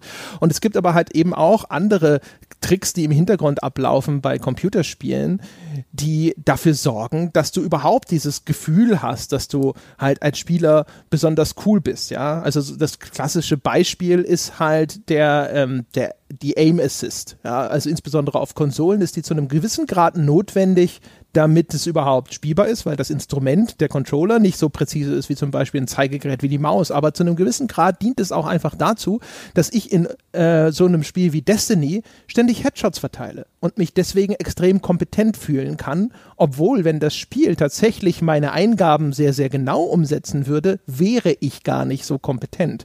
Und selbst Spieler, die sehr, sehr gut in irgendetwas sind oder die jetzt ein Spiel besonders schnell durchspielen oder sonst irgendwas, die, die Illusion funktioniert häufig sehr so gut, dass man vergisst, dass wenn der Entwickler wollte, in Diskussionen zum Beispiel über KI oder sowas trifft man das immer wieder. Natürlich könnte der immer eine KI einbauen, die dich gnadenlos fertig macht. Ja? Also in so gut wie jedem einzelnen Fall. Und zumindest jetzt für, für 98 Prozent der Spieler. Das ist aber ja natürlich nicht das Ziel, sondern das Ziel ist es, dass sie genau so viel Gegenwehr liefert, dass ein, dass das unweigerliche Obsiegen, ja, auf das es immer hinauslaufen wird für äh, das Spiel oder auch da wieder in den aller, allermeisten Fällen, dass sich das befriedigend anfühlt. Wenn es zu einfach wird, ja, dann fehlt offensichtlich auch etwas. Deswegen haben wir ja auch überhaupt so diese diese Freude an Spielen wie Dark Souls, wo dieser Widerstand hochgesetzt wird. Aber wenn Dark Souls tatsächlich unschaffbar schwer wäre, glaube ich, wäre die Begeisterung gar nicht so groß. Sondern es geht darum, dass der, der Hügel, den man da erklimmt, ja, dass der besonders entweder schreckenerregend aussehen muss oder auch besonders hoch ist. Aber man muss hochkommen können. Es gibt ja übrigens, es fällt mir jetzt gerade ein, eine ganz kurze äh, Football-Anekdote. Sie passt einfach so schön. Es, äh, die Miami Dolphins hatten vor etlichen Jahren mal einen Trainer namens Cam Cameron. Der war ein großer Fan dieser Failing Forward Strategie. Das ist ja so eine Motivationsstrategie aus den USA. Und er hat auch gerne in Pressekonferenzen, auch vor der Saison, immer gerne gesagt, dass er eben, äh, we need to fail forward und er findet das immer gut, auch wenn Spieler Mist bauen. Man darf das Scheitern nicht als etwas Schlechtes ansehen. Und dann wurde er dann teilweise gefragt, wenn irgendwie was Mieses passiert ist. Ja, ich finde total gut, dass das Miese passiert ist, weil nur so lernt man und so weiter. Es war die schlechteste Saison in der Geschichte der Miami Dolphins. Ja, wo ich mich dann auch frage, und ich erzähle das jetzt im, im Sinne von einem, häufig wird ja Scheitern als etwas, und man kriegt das ja mittlerweile auch gesellschaftlich mit. Es gibt ja zum Beispiel diese Fuck-Up-Meetings, wo dann äh, erfolglose Geschäftsgründer davon erzählen, wie sie auf die Schnauze gefallen sind, und daraus kann man Lehren ziehen. Und mittlerweile habe ich schon den Eindruck, dass diese Kultur des Scheiterns als etwas nicht Schlimmes ansehen ähm, und aus Lehren aus dem Scheitern ziehen dass das durchaus so ein bisschen äh, akzeptabler wird. Und man sieht es ja auch in Spielen. Plötzlich ist das Scheitern in einem Spiel nicht mehr so was Schlimmes wie früher und du musst den Level nochmal von vorne anfangen, sondern die Spiele geben dir so ein bisschen was an die Hand und sagen auch häufig genug, probier doch einfach Dinge aus. Wenn du scheiterst, da hinten ist dein Rücksetzpunkt. Du musst dir keine Sorgen mehr machen, dass du das Speichern vergessen hast. Das machen wir für dich automatisch. Äh, äh, tob dich einfach so ein bisschen eine Runde aus. Und da ist so ein bisschen die Frage, ab wann brauche ich aber doch die vielleicht die harte Hand des Scheiterns. Diese harte Hand, die sagt, nein, das ist nicht gut genug, nochmal, das machen wir besser. Verstehst du, was ich meine? Also ab, ab, ab welchem Punkt müssen wir halt auch einfach sagen, ich will es jetzt gar nicht gesellschaftlich aufmachen, aber dann auch bei Spielen, ab welchem Punkt sollte man denn einfach wirklich sagen, okay, pass auf, irgendwann, und Dark Souls ist da halt so ein schönes Beispiel, nee, irgendwann muss es auch zumindest mal Spiele geben, die halt einfach sagen, hier gewinnt nicht jeder das wird der Game Design auch wirklich entscheiden müssen, basiert auf seinem Gameplay. Es gibt ja gerade bei diesen Spectacle Fighters, diese Spiele aus dem Hause Platinum Games, die schon wirklich ein bisschen was vom Spieler fordern, die haben so diesen, diese Führerscheinprüfung meist in der Form des ersten Bosses, wo dann abgefragt wird, ob man wirklich das Combo- und Kontersystem verstanden hat. Ähm, und sonst wird man einfach nicht weitergelassen. Das finde ich äh, sehr wichtig und richtig. Andererseits eher narrativ geprägte Spiele oder welche, die wie Call of Duty nur auf Spektakel setzen, da kann ich damit leben, dass der Spieldesigner ein bisschen verzeihlicher ist. Ich habe da ein schönes Beispiel für diese, für, für ein etwas weicheres Scheitern, was nicht äh, mit diesen Standard Standard-Tropes wie ähm, automatische Gesundheitsgeneration, Regeneration arbeitet, und zwar Transistor. Das ist ein Spiel, wo man zwar vor jedem Kampf die volle Energieleiste bekommt, so dass äh, man nicht scheitert langfristig, indem man vielleicht irgendwie nicht mehr genug äh, Energie im Lang langfristig hat. Aber in den Kämpfen hat man eine Energieleiste und wenn die auf Null sinkt, dann scheitert man nicht per se, sondern man kämpft direkt weiter in dem Moment. Bloß einer von den vier aktiven Skills, die man mitnehmen kann, geht kaputt. Den kann man nicht mehr verwenden und den kann man auch nach dem Kampf nicht mehr verwenden, bis man sich nicht irgendwann an einem bestimmten Punkt komplett regeneriert hat. Also man fügt sich schon dauerhaft einen gewissen Malus zu, kann aber direkt weitermachen, was echt elegant ist. Man verliert nichts, man verliert keine Zeit, man verliert kein Erleben, es gibt keine Repetition. Gleichzeitig ist es eine Chance für den Spieler, andere Skills, die er vielleicht nicht oft benutzt, kennenzulernen und vielleicht in Kombination zu benutzen, die er so nicht gewohnt war. Und äh, ich finde das eine wunderbare, elegante Möglichkeit, die äh, abseits von den Klischees, die etabliert sind, was das Scheitern angeht, entweder Retry, Reset, Respawn, ähm, Kontrollpunkte und so weiter, äh, abseits da, davon was mit dem, mit dem Zustand des Scheiterns anzufangen. Daumen hoch dafür. Ist es nicht aber dann ich kenne das Spiel nicht, aber ist es nicht sowas wie mit den Killstreaks bei Call of Duty, wo der Erfolgreiche belohnt wird sozusagen und nur noch erfolgreicher ist, weil er eben diese zusätzliche Option nicht verliert, beziehungsweise der, der ohnehin schon schlecht ist und verliert, dann noch zusätzlich bestraft wird und in Zukunft auch noch mit einem Handicap arbeiten muss, weil er einen Skill weniger hat? Aber nur für die absehbare Zukunft. Rasch wird das schon irgendwohin wieder zu so einem äh, Wiederauftankpunkt äh, geschafft haben. Ich habe das selber nicht gespielt, das ist bloß bei der Recherche mir untergekommen als ein oft zitiertes Beispiel. Und ich finde das ganz elegant. Lieber kämpfe ich halt mit einer Waffe weniger weiter, als dass ich jetzt den Kampf von vorn beginne. Ich denke, diesen Deal geht jeder Spieler gerne ein. Hm. Hm. So, ist auf jeden Fall, äh, wo ich es gerade hatte, also das mit Call of Duty und diesen Killstreaks, das finde ich echt ein ganz interessantes Beispiel. Das ist mir neulich irgendwo auch wieder untergekommen. Ich weiß gar nicht mehr, in welchem Kontext das war. Ähm, äh, aber auf jeden Fall da ist es wirklich ja so ein, ein so eine so eine äh, sagen wir mal brutale Meritokratie, ne? Wenn du scheiße bist sozusagen, ja, dann äh, ich weiß gar nicht, ich glaube, du musst nicht unbedingt mit einem Malus leben, aber du, dir stehen halt diese Killstreaks nicht zur Verfügung. Das ist halt dann so ein bisschen so, so wie im wahren Leben, die Reichen werden immer noch reicher. Ne? Der Typ, der ohnehin schon viele Kills macht, der kriegt auch noch eine Killstreak-Belohnung.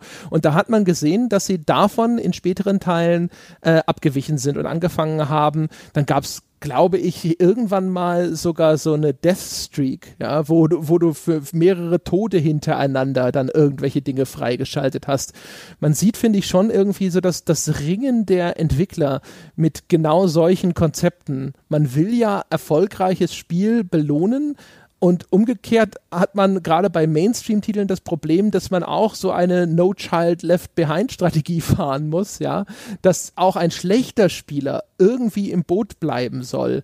Und äh, das ist ja genau das, was, glaube ich, sehr häufig eben zu diesen ganzen Diskussionen darüber führt. Also insofern, wir sind Spiele zu weich gespült und sonst irgendwas, weil man einfach sehr stark versuchen muss, Dinge unter einen Hut zu bringen, für die der Hut vielleicht einfach nicht groß genug ist. Ne? Das auf jeden Fall, wobei man da auch wahrscheinlich anmerken könnte, so ein bisschen kam das ja neulich auch auf, was du die Viertelstunde zu FIFA Ultimate Team gemacht hast, dass insbesondere Multiplayer-Titel meines Erachtens nach bislang und in den letzten Jahren wirklich richtig nicht wirklich richtig gut darin waren, in irgendeiner Form ein vernünftiges Matchmaking, das irgendwie Player Skills abbildet, zu machen. Ich meine, so ein bisschen ist das ja, als würde man sich jetzt vorstellen, als gäbe es, keine Ahnung, ich habe vorher das Fußballbeispiel genannt, als gäbe es keinen Unterschied oder keinen gewaltigen Unterschied bei der Zusammenstellung der einzelnen Ligen und äh, es kann dir irgendwie passieren, dass du gegen einen äh, Gegner rennst und samstags hinfährst, der dich schon nach fünf Minuten irgendwie 10-0 aus dem Stadion geschossen hat und so weiter. Das würde, glaube ich, auf Dauer auch keinen Spaß machen. Also gerade wenn man jetzt zum Beispiel den Sport guckt, da wird ja sehr, sehr viel und sehr, sehr intensiv wurde dort ja letztlich in das Offline-Matchmaking viel Zeit und Mühe rein investiert, dass man eben mit Menschen zusammenspielt, die wirklich so gut wie es eben machbar ist auf dem eigenen Skill-Level sind. Natürlich gibt es dann immer Ausnahmen, natürlich steigt immer in der Liga einer auf und ein paar andere steigen ab, aber es wird zumindest sehr, sehr stark versucht, diesen Skill-Level gleichzuhalten und ich glaube, da haben Online-Spieler oder hätten Online-Spieler noch erhebliches Verbesserungspotenzial. Denn ich glaube, dass du dir über Dinge wie Balancing und Co. weniger Gedanken machen müsstest, wenn du an anderer Stelle einfach ein besseres Matchmaking hättest. Ja, im Grunde ist es, wenn man so will, ist das ja auch äh, ein Balancing. Ne? Also das, was du im Singleplayer eben über die Fähigkeiten und die Ausrüstung und ähnliches, die Voraussetzungen deiner KI äh, erledigst, da hast du halt online überall dann keinen Einfluss drauf und musst dann ein System finden, mit dem du tatsächlich gut kategorisieren kannst, wer ist denn idealerweise äh, jetzt in Teams zusammenzufassen und gegeneinander zu stellen. Das ist halt echt schwierig, insbesondere natürlich für die, die Mehrzahl der Spiele, die eben keine gigantische Playerbase hat. Ne? Also es ist ja häufig auch so, du kannst halt nur die Leute untereinander matchen, die gerade auch online sind und spielen wollen. Und wenn dann halt zu wenige äh, in diesem Bereich äh, spielen wollen, in dem sich der Spieler befindet, der jetzt vielleicht ein bisschen besser oder ein bisschen schlechter ist, je nachdem, dann musst du wahrscheinlich äh, entweder sagen, sorry, es gibt gerade kein Spiel, was wahrscheinlich äh, äh, für einen Entwickler unvorstellbar ist, als Lösung nicht akzeptabel, oder du musst halt sagen, ja, ihr, spielt jetzt miteinander. Was ich übrigens mit Balancing so ein bisschen meine, also ich habe das zumindest bei dem ein oder anderen MMO, was ich gespielt habe, oder Online-Rollenspiel beobachtet, wo es ja gerne, und man sieht es ja von Overwatch bis hin zu MOBA-Spielen und Co., da kenne ich mich jetzt halt nicht sonderlich gut aus, würde mich aber nicht wundern, wenn was ähnliches zutrifft, dass dann eben sich beschwert wird, okay, Klasse X ist underpowered. Klasse X ist overpowered. Skill X ist underpowered. Skill X ist overpowered. Und mir ist relativ häufig begegnet, dass eine Mehrzahl der Community, zumindest den Teil der Community, den Foren und so weiter geschrieben hat, etwas als over- oder underpowered angesehen habe, wo ich persönlich, der jetzt vielleicht diese Klasse sehr intensiv gespielt habe und vielleicht über Jahre hinweg sage, nein, die ist nicht underpowered. Nur wenn ich mir hier diese Argumente durchlese, dann merke ich, okay, die Klasse ist jetzt vielleicht etwas anspruchsvoller als andere Klassen, man müsste die ein bisschen anders spielen, aber häufig geht halt eben der Entwickler, kann den Weg nicht gehen und zu sagen, okay, ich matche halt einfach nur Spieler auf einem gewissen Skill-Level. Oder bei Online-Rollenspielen ist es ja eigentlich eher eine gewisse, eine gewisse Expertise, wenn man das drei Jahre gespielt hat und intensiv gespielt hat, wird man wahrscheinlich seine Klasse ein bisschen anders spielen können als jemand, der das erst ein halbes Jahr tut und kann da in irgendeiner Form ein Matchmaking machen. Und dann geht man halt den leichten Weg und nervt oder ähm, was ist eigentlich das Gegenteil von nerven? Buffen. Bufft, genau. Oder bufft irgendwie eine Klasse, weil dann gibt, gibt die wütende Community Ruhe. Dann muss die zwar immer noch nicht ausbalanciert sein, aber es geht ja gar nicht um, die sind wirklich ausbalanciert, sondern es geht um, die sind gefühlt ausbalanciert. Und wer bestimmt, woher kommt der Konsens des Gefühls, der bekommt natürlich von der Mehrheit der Community. Das bedeutet ja noch lange nicht, dass die automatisch recht hat, dass die Klasse tatsächlich under- oder overpowered war. Es kann ja auch einfach daran liegen, dass viele vielleicht den Skill für Klasse XY, den die vielleicht erfordert, nicht hat. Oder dass äh, der Erfolg nicht äh, transparent genug ist. Das ist ja, glaube ich, auch ein großes Problem, wenn die Mechanik für die Leute nicht verständlich ist also wenn sie einfach nicht verstehen, was hat denn dieser andere Spieler gemacht, weswegen er obsiegt hat, äh, dass, dass sie dann halt sagen, okay, die ist halt einfach overpowered, weil einfach der Einblick fehlt. Ne? Wenn ich nicht weiß, welcher Skill notwendig war, um diese Aktion auszuführen, dann äh, gehe ich vielleicht auch davon aus, dass das viel einfacher war und dass das Spiel es ihm zu leicht gemacht hat und dass es nicht daran lag, dass der andere einfach so gut war. Hier können Spieler aber auch ein bisschen was helfen, das Verständnis herzustellen. Es gibt bei MOBAs beispielsweise ganz oft die Endabrechnung, welcher Charakter wie viel Schaden bei dir gemacht hat, in, bis du gestorben bist, mit welchen Skills er das gemacht hat und in welchen Anteilen. Bei Shootern ist die Killcam oft sehr hilfreich, um aus einem, oh, das war unfair, ein Ja, okay zu machen. Es gibt schon ein paar Werkzeuge. Macht die Killcam nicht nur ein, daraus ein, die Sau schnapp ich Bei einem mir? Camper ist es auch ein wunderbares Mittel, um, äh, um ihn auf die Schliche zu kommen. Ich kann mich eigentlich immer nur dran erinnern, dass ich bei Killcams immer nur gedacht habe, okay, den Hurensohn, den schnappe ich mir bei nächster Gelegenheit. Am schlimmsten ist es, wenn das dann jemand war, der halt wirklich so überbefähigt ist und dann, dann will man sich rächen und läuft nur immer wieder ins offene Messer, weil er einfach wirklich viel, ja. viel besser ist. Das ist echt so richtig erniedrigend. Aber in so einem idealen Fall ist das eigene Scheitern lehrreich und wirkt nicht unfair. Das ist dann wirklich das, äh, und du hast immer noch die Motivation, direkt weiterzumachen. Das muss das Spiel schaffen. Das sind schon einige Anforderungen, die aufeinandertreffen müssen bei einer sehr hohen unterschiedlichen Zahl von ja. Spielertypen. Ja, das Begreifen, warum mhm. es passiert ist, das würde ich auch so sehen. Also wenn ich, wenn ich verstehe, was ich anders machen muss oder was ich falsch gemacht habe, ist die Motivation erheblich höher. Es gibt einen anderen interessanten Aspekt, wo wir gerade bei Online-Spielen sind, aus diesem Jule-Buch. Äh, und zwar, weil er beschreibt, wie stark herkömmliche Sportarten durchritualisiert sind, um eben das Scheitern im Spiel äh, gutierbar zu machen sozusagen. Also es gibt ja zum Beispiel den Begriff des sportlichen Verhaltens und es ist zum Beispiel unsportlich, wenn der Sieger sich über den Verlierer noch äh, lustig macht oder sowas, wenn er noch Salz in die Wunden reibt. Ja? Also da gibt es bestimmte Konventionen, die sich herausgebildet haben, wo man gesagt hat, das wird von dir erwartet, wenn du diesen ungeschriebenen Vertrag des Spiels eingehst. Ja? Das, äh, und es wird, es ist verpönt, wenn du dagegen verstößt. Ist es ein Grund dafür, dass wir bei Spielen jetzt so, äh, auch gerade bei Online-Spielen, diese Diskussionen um toxische Communities und so weiter haben, weil diese Ritualisierung fehlt, weil es da noch nicht so dieses ausdefinierte sportliche Verhalten gibt und es dort eigentlich ja fast schon Usus ist, dass du noch geteabagt wirst, wenn das Spiel es zulässt. Unbedingt, würde ich sogar sagen. Das ist äh, ein, ein ausgezeichneter Punkt, dass da eben diese Ritualisierung, nicht, es fehlt nicht nur die Ritualisierung, es fehlt ja auch tatsächlich denjenigen, der sie durchsetzt. Wenn du jetzt bei irgendeinem Fußballspiel äh, ein Tor schießt und was weiß ich, eine Mannschaft schießt das 8-0 und äh, der Stürmer rennt erstmal zu, zum, zum gegnerischen Torwart oder Abwehrspieler und macht ne, ne, ne, ne, ne, ne, was seid denn ihr für Pfeifen, ihr seid ja die größten Kappen, dann kriegt er halt eine rote Karte. Und dann spielt er halt ein paar Spiele lang nicht vom Schiedsrichter.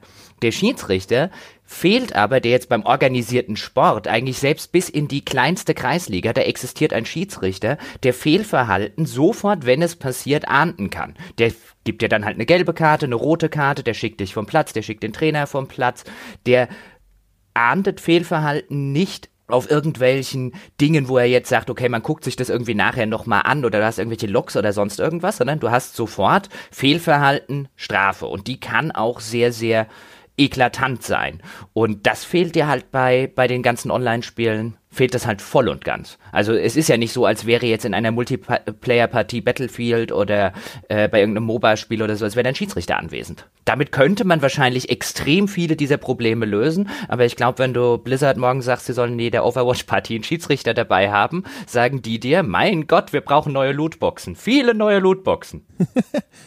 Ja, also ich kann da nur zustimmen, weil äh, also jetzt äh, ich habe ja viel in diesem Kampfsportbereich gemacht und ähm, äh, es gibt, glaube ich, echt, also keine Ahnung, es ist immer scheiße, wenn man verliert.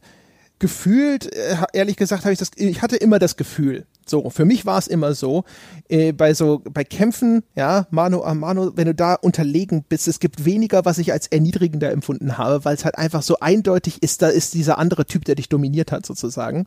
Und die sind alle ja ganz stark durchritualisiert, insbesondere vor allem so klassische äh, Martial Arts, ne, Karate, Judo und so. Da gibt's einen Ehrenkodex teilweise noch mit einem erheblichen philosophischen Unterbau, ja, Respekt vor dem Gegner, ja, äh, äh ein bisschen, äh, wie sagt man, wie sagt man dazu, ein ähm, bisschen Demut auch, selbst also wenn als Gewinner, ja, dass du dann halt sozusagen zurückhaltend bist, dass du freundlich so nochmal auf die Schulter klopfst und solche Sachen. Darauf wird da sehr, sehr viel Wert gelegt in aller Regel. Wo ich mir jetzt im Nachhinein, als ich dann bei Jul über diese Rituale gelesen habe, mir auch gedacht habe, das wird sich vielleicht dort auch insbesondere deswegen rausgebildet haben, weil dort eine Niederlage auch nochmal so schmerzhaft ist. Nicht, dass sie dich an, in anderen Sportarten, wenn man die mit Ehrgeiz verfolgt, nicht auch unfassbar wehtut, aber da habe ich so Erinnerungen. Ich weiß noch, als ich das erste Mal bei so einem Judo-Turnier mitgemacht habe, wo das nur nach Gewichtsklassen größtenteils eingeteilt war. Und das heißt, du konntest auch so als kleiner Gelbgurt gegen jemanden mit einem blauen Gürtel oder so antreten. Und ich habe den ersten Kampf hab ich so hoffnungslos verloren. Ich war so, es war so niederschmetternd schlimm, dass ich echt froh war, dass der Typ nicht noch dastehen durfte und sagen durfte so, pff, Du hast natürlich auch noch die ganze, die ganze persönliche Komponente, bevor äh, jetzt jemand drauf zu sprechen kommt, dass wir die unterschlagen haben.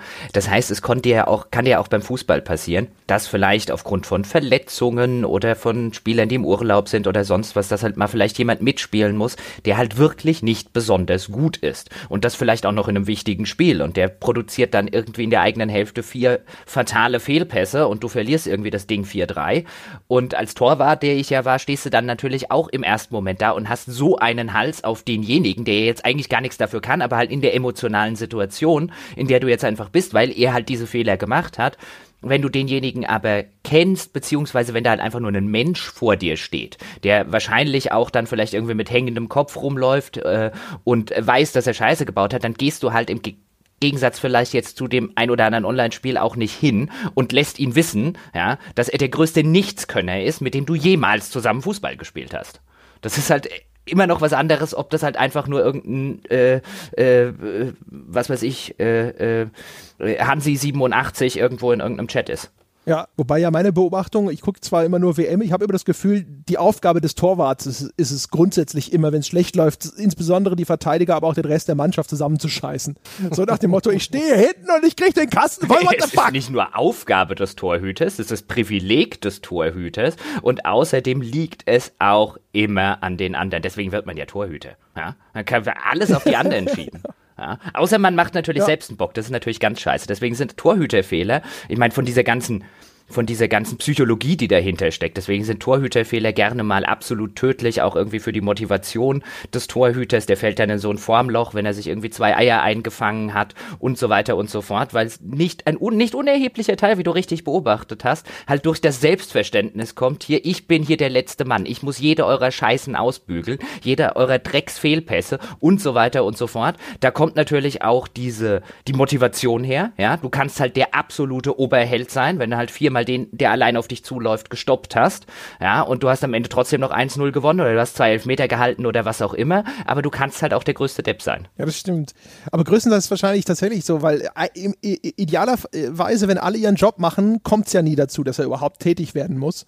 Das heißt also, wenn er nicht wirklich ganz eindeutig irgendwo Scheiße baut und irgendwas äh, durchlässt, was, keine Ahnung, alle, wo alle sagen, den hätte ich aber gehabt. Ja, aber es ist ja, das Geile ist ja, es ist so verlogen. Ich habe noch keinen Torhüter getroffen. Und ich habe durchaus auch mit Leuten gesprochen, die auch höherklassigen Ligen und so gekickt haben im Laufe, im Laufe der Zeit. Und unter vier Augen wirst du keinen Torhüter finden, schon gar keinen guten Torhüter, der nicht zugeben würde, ohne das jemals öffentlich auszusprechen, dass er sich im Spiel schon den ein oder anderen Fehlpass wünscht. Ich will ja was zu tun haben. Ich will ja in dieser Rolle sein, lauf allein auf mich zu und ich halt. Ja, und danach gehe ich natürlich hin und kack voll meinen Verteidiger an, aber du stehst tatsächlich in dieser Situation häufiger mal da und denkst dir, spiel doch mal bitte einen Fehlpass. Ich will was zu tun haben, ich will mich auszeichnen. Ja, ich will ja der Held sein. Ja, das kann ich mir auch gut vorstellen. ist schön, ja, klar. Schön abgeschwiffen. Aber da fällt mir auch ein, dass das Scheitern für mich schlimmer ist in Online-Spielen. Und zwar nicht unbedingt, wenn ich eine Niederlage gegen einen anderen Spieler erleide, sondern insbesondere in Koop-Spielen. Wir zusammen gegen die anderen, sowas, was ich zum Beispiel in PlayerUnknown's Battlegrounds mit ein paar Hörern und auch mit euch gemacht habe oder auch in, in MMOs bei diesen PvE-Geschichten oder Destiny wenn ich da Mist baue, wenn ich da irgendwie einen, einen zu starken Gegner pulle, wenn ich da ähm, das eigene Fahrzeug äh, kaputt mache und oder Teamkills sind ja auch in manchen Shootern möglich und ich lasse aus Dummheit eine Granate fallen, alles passiert. Das ist mir so unangenehm, so viel mehr als wenn es mir im Singleplayer passieren würde. Das äh, ist auch eine tolle Eigenschaft des Scheiterns in, in Mehrspielerspielen. Wenn man den anderen das Spiel versaut, da bin ich sehr empfindlich äh, drüber. Da, da, da sitze ich mit hochrotem Kopf vor der Konsole und halte mich für einen Depp. Es ist halt schwieriger, das auch zu externalisieren. Ne? Also bei einem äh, Singleplayer-Spiel gegen die KI. Die KI ist ja immer was Magisches, es ist ja so eine Blackbox. Du kannst ja immer sagen, oh, die hatte ja jetzt so, ne? Also, dass der Computer das trifft, ist ja klar.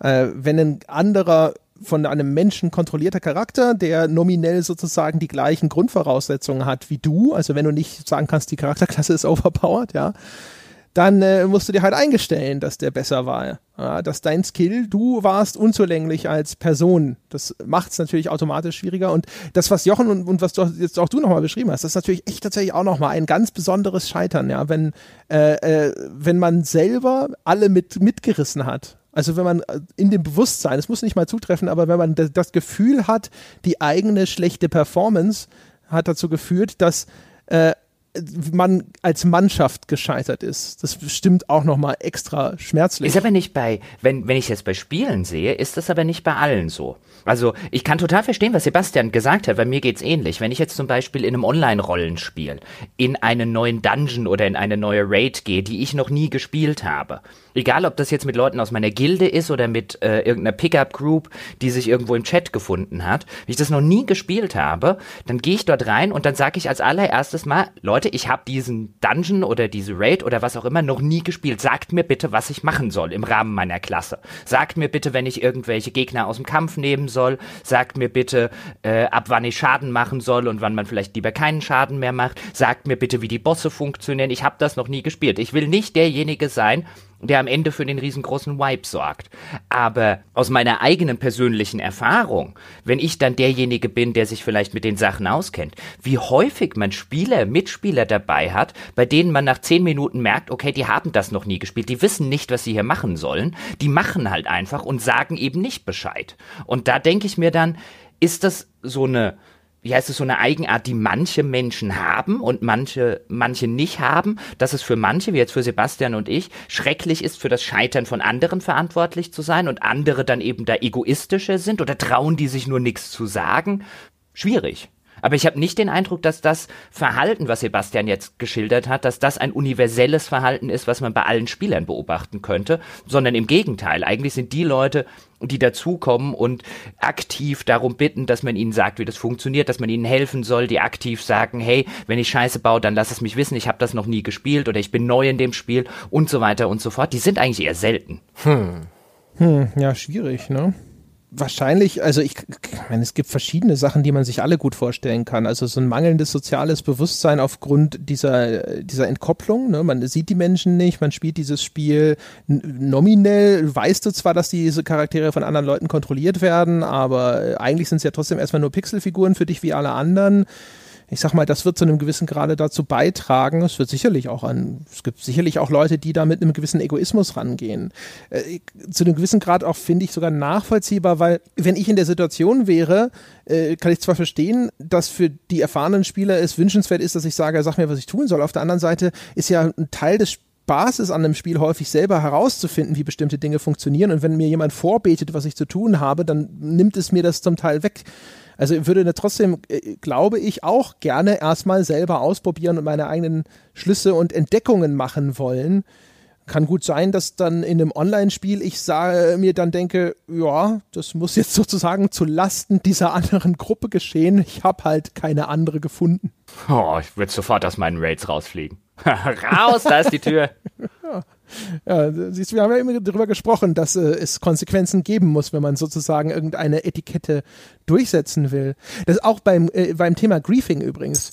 Das äh, finde ich in dem Kontext auch interessant. Das äh, könnte ich mir tatsächlich dadurch auch äh, ein bisschen erklären. Also Leute, die anfangen, einfach nur, äh, keine Ahnung, im eigenen Team zu killen oder sonst irgendwie, die nehmen sich ja raus aus diesem äh, diesem Spielvertrag, ja, auf diese, diese Regeln, auf die man sich verständigt, wenn man gemeinsam ein Spiel spielt.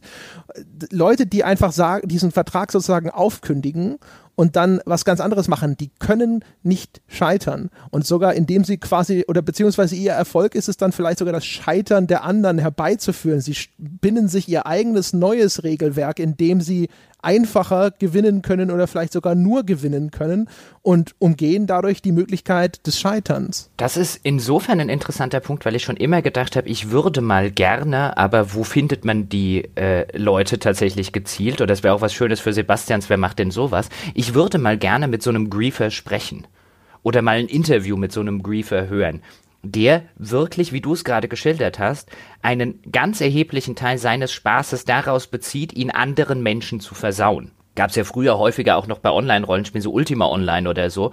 Da bist du dann selbst als Newbie-Charakter aus der Stadt rausgegangen und dann sind irgendwelche, äh, gefühlt sind 300 Player-Killer über dich hergefallen. Du hattest noch nicht mal irgendwas ja, was die interessiert haben könnte an Gold und so weiter. Du warst ein dämlicher Newbie-Charakter, das hast du dem auch angesehen. Ihr Spaß bestand darin, dafür zu sorgen, dass der Newbie in dieser Situation keinen hat. Und da würde mich interessieren, was treibt diese Menschen an? Ich verstehe das nämlich, ich verstehe das wirklich aufrichtig nicht. Also ich kann versuchen, es intellektuell nachzuvollziehen, vielleicht diese Machtposition, die es einem gibt und so weiter und so fort. Aber mich würde halt einfach interessieren, was, was findet bei denen emotional statt? Und wie rechtfertigen sie das vor sich selbst? Ja, ja, das wäre wirklich interessant, aber es müsste natürlich auch noch jemanden finden, der das entsprechend reflektieren kann. Also falls Sie da draußen gerade zuhören, ja, und regelmäßig Griefing betreiben, Sie dürfen auch anonym sprechen, ja, und wenn Sie in der Lage sind, selbst reflektiert darüber zu sprechen, das wäre hochinteressant. Melden Sie sich. Feedback at gamespodcast.de. Dann reden wir aber noch mal weiter ein bisschen über das Scheitern vielleicht in Singleplayer-Spielen mm. und auch, genau, das, Sebastian, ja? Ja. Zum Beispiel habe ich einen Aspekt, über den ich gerne reden möchte, ist die konkrete Todesanimation. Das Scheitern ist ja meistens mit dem Tod der Spielfigur verbunden und wird auch immer wieder anders inszeniert vom simplen schwarz-weißen Game-Over-Bildschirm, nachdem Mario in einen Abgrund gefallen ist, obwohl es da selbst kein Game-Over gibt, aber bis hin zu grausamen Todesanimationen, wo Gliedmaßen abgehackt werden oder auch ikonische Bildschirme wie das You Are Dead ähm, von Resident Evil oder auch ähm, die Snake! Bild Snake, ganz genau. Fallen euch noch ein paar Beispiele ein? Gibt es da vielleicht Aspekte, die, die auch interessant sind? Abseits vom, vom Gameplay, worüber wir sicherlich auch noch vielleicht ein bisschen ja, sprechen ja, können. Ja. Allein die Ästhetik des Scheiterns. Ja, ich auch. Ja, ich auch. Ich auch. Ich auch. Mach du zuerst. An. Ich habe das auch auf der Liste wegen Tomb Raider. Ich habe mir die, diese drastischen äh, Todesszenen im äh, Tomb Raider Reboot hatte ich mir aufgeschrieben. Weißt du, wenn Lara Croft dort scheitert, dann wird sie von einem wilden Strom nicht nur, nicht nur davongerissen, sondern auch noch von irgendeinem Baumstamm durchspießt und ähnliches. Wo ich auch gedacht habe, das ist ganz interessant, äh, ob das ein Versuch ist, diesem Scheitern noch mehr Gewicht zu geben, sei es irgendwo eher ein emotionales Gewicht, weil man denkt, so ist ja grauenvoll, was mit Lara passiert, oder eine, so eine Schockwirkung, dass der Spieler es vermeiden möchte, diese grausamen Szenen nochmal zu sehen. Das funktioniert bei mir überhaupt nicht. Bei mir war das eher so ein Fall von, ob ich hier an der Stelle vielleicht mal absichtlich sterbe, weil ich will sehen, was passiert. Aber so grundsätzlich, das fand ich bemerkenswert. TM. Ich hatte das bei Inside. Inside macht das, finde ich, und setzt das auch noch wirklich schön atmosphärisch in dem, was es atmosphärisch erschaffen will, ein. Denn du steuerst ja diesen kleinen Jungen durch diese finstere, oppressive Welt, von der du nicht genau weißt, äh, wo ist das jetzt und wer bist du überhaupt. Und dann läufst du mit diesem kleinen Jungen, dessen Anstrengungen auch aus den Animationen und teilweise aus dem Keuchen beim Laufen hervorgehen. Und die haben sehr, sehr drastische Todesanimationen eingebaut. Wenn dich dann die Wachhunde erwischen, dann zerfleischen sie diesen kleinen Jungen. Oder den kann können auf jeden Fall sehr, sehr plakative, sehr, sehr drastische, sehr, sehr blutige Schicksale ereilen. Und ich fand das sehr, sehr gut umgesetzt, eben im Kontext dieser, das ist nur ein kleiner Junge, der dort unglaubliche Anstrengungen unternimmt und der, wenn er scheitert oder wenn du als Spieler scheiterst, dem ein wirklich schreckliches Schicksal blüht, das dann auch sehr, sehr explizit umgesetzt wird. Ich fand, das hat erheblich zur Atmosphäre des Spiels beigetragen. Ja, das sehe ich auch so, war bei Limbo auch schon so. Bei Limbo ist es noch ein bisschen abstrakterer Charakter, weil das nur dieser Schattenriss ist, diese Figur, die man da steuert, aber der sind ja auch schon scheußliche Sachen passiert, ja, durchbohrt von Oh, ja. Spinnenbeinen, überrollt von Felsen und so weiter und so fort. Und auch da ist es natürlich, also der, der harte Kontrast ist, dass die Gewalt sich gegen ein kleines Kind richtet, zumindest also dem, dem Erscheinungsbild nach. Ja, ist ja immer nicht so ganz klar, was das überhaupt für eine Kreatur ist, die man da steuert. Und ähm, da würde ich auf jeden Fall sagen, dass das ein Versuch ist, dem Scheitern ein emotionales Gewicht zu geben. Da fand ich auch die Resident Evil, insbesondere Resident Evil 4 Todesanimation, wo zum Teil auch die, die, der, dieser eine Typ mit der Kettensäge tatsächlich dem, dem Hauptcharakter den Kopf abtrennt. Ja, So. in fünf auch. In fünf auch. Das ist schon eine Art, so ein bisschen wie aus dem Horrorkino, fast schon eine Belohnung. Hey, du bist zwar gescheitert, aber guck mal hier, wie eklig. Das motiviert schon auch ein Stück und es gehört auch ein bisschen, macht so ein bisschen diesen Kultfaktor dieser Spiele aus, dass man praktisch noch so mit einem hämischen Lachen äh, in das äh, in das Neuladen des Spielstands ge, geführt wird. Stimmt, in der Tat, ja. Wäre interessant zu wissen, wie das vom Entwickler tatsächlich geplant war. Ob das tatsächlich als entlastendes äh, Element gedacht war. Also, dass man sozusagen, ja, du bist halt gestorben, aber war schon cool, ne? Wenigstens bist du halt gut abgetreten, sozusagen. Oder ob das, äh, ob sie sich gedacht haben, so, hier, ne, äh, wenn wir, wenn das Scheitern derart grausam vonstatten geht, ist der Spieler umso mehr motiviert, äh, erfolgreich zu sein. Aber das ist eine ganz interessante. Die Todesanimationen von, äh, von anderen Gegnern haben ja häufig nur eher eine Signalfunktion, dass du erkennen kannst, dass dieser Gegner jetzt keine Gefahr mehr für dich darstellt. Während die, der Tod der eigenen Figur musste ja eigentlich nur in irgendeiner Form mitgeteilt werden. An der Stelle sind ja keine weiteren Angaben mehr, äh, Eingaben von dir mehr möglich oder nötig. Das heißt also, ähm, jedes Game Over, egal in welcher Form es in der Entscheidung tritt, ist äh, höchstens noch eine Informationsvermittlung. Das heißt, immer dann, wenn Aufwand betrieben wird mit dieser, wie dieses Game Over kommuniziert wird, ist es ja tatsächlich interessant, sich zu fragen, was, was ist der Hintergrund? Wozu machen sie das? Ist es einfach nur äh, so ein bisschen halt, um halt quasi stylisch zu bleiben, um innerhalb der Fiktion äh, das Ganze noch zu inszenieren? Verfolgen sie damit tatsächlich eben ein Ziel, wie jetzt bei, bei Limbo angenommen? Äh, das ist tatsächlich ganz interessant, wenn man so drüber schaut.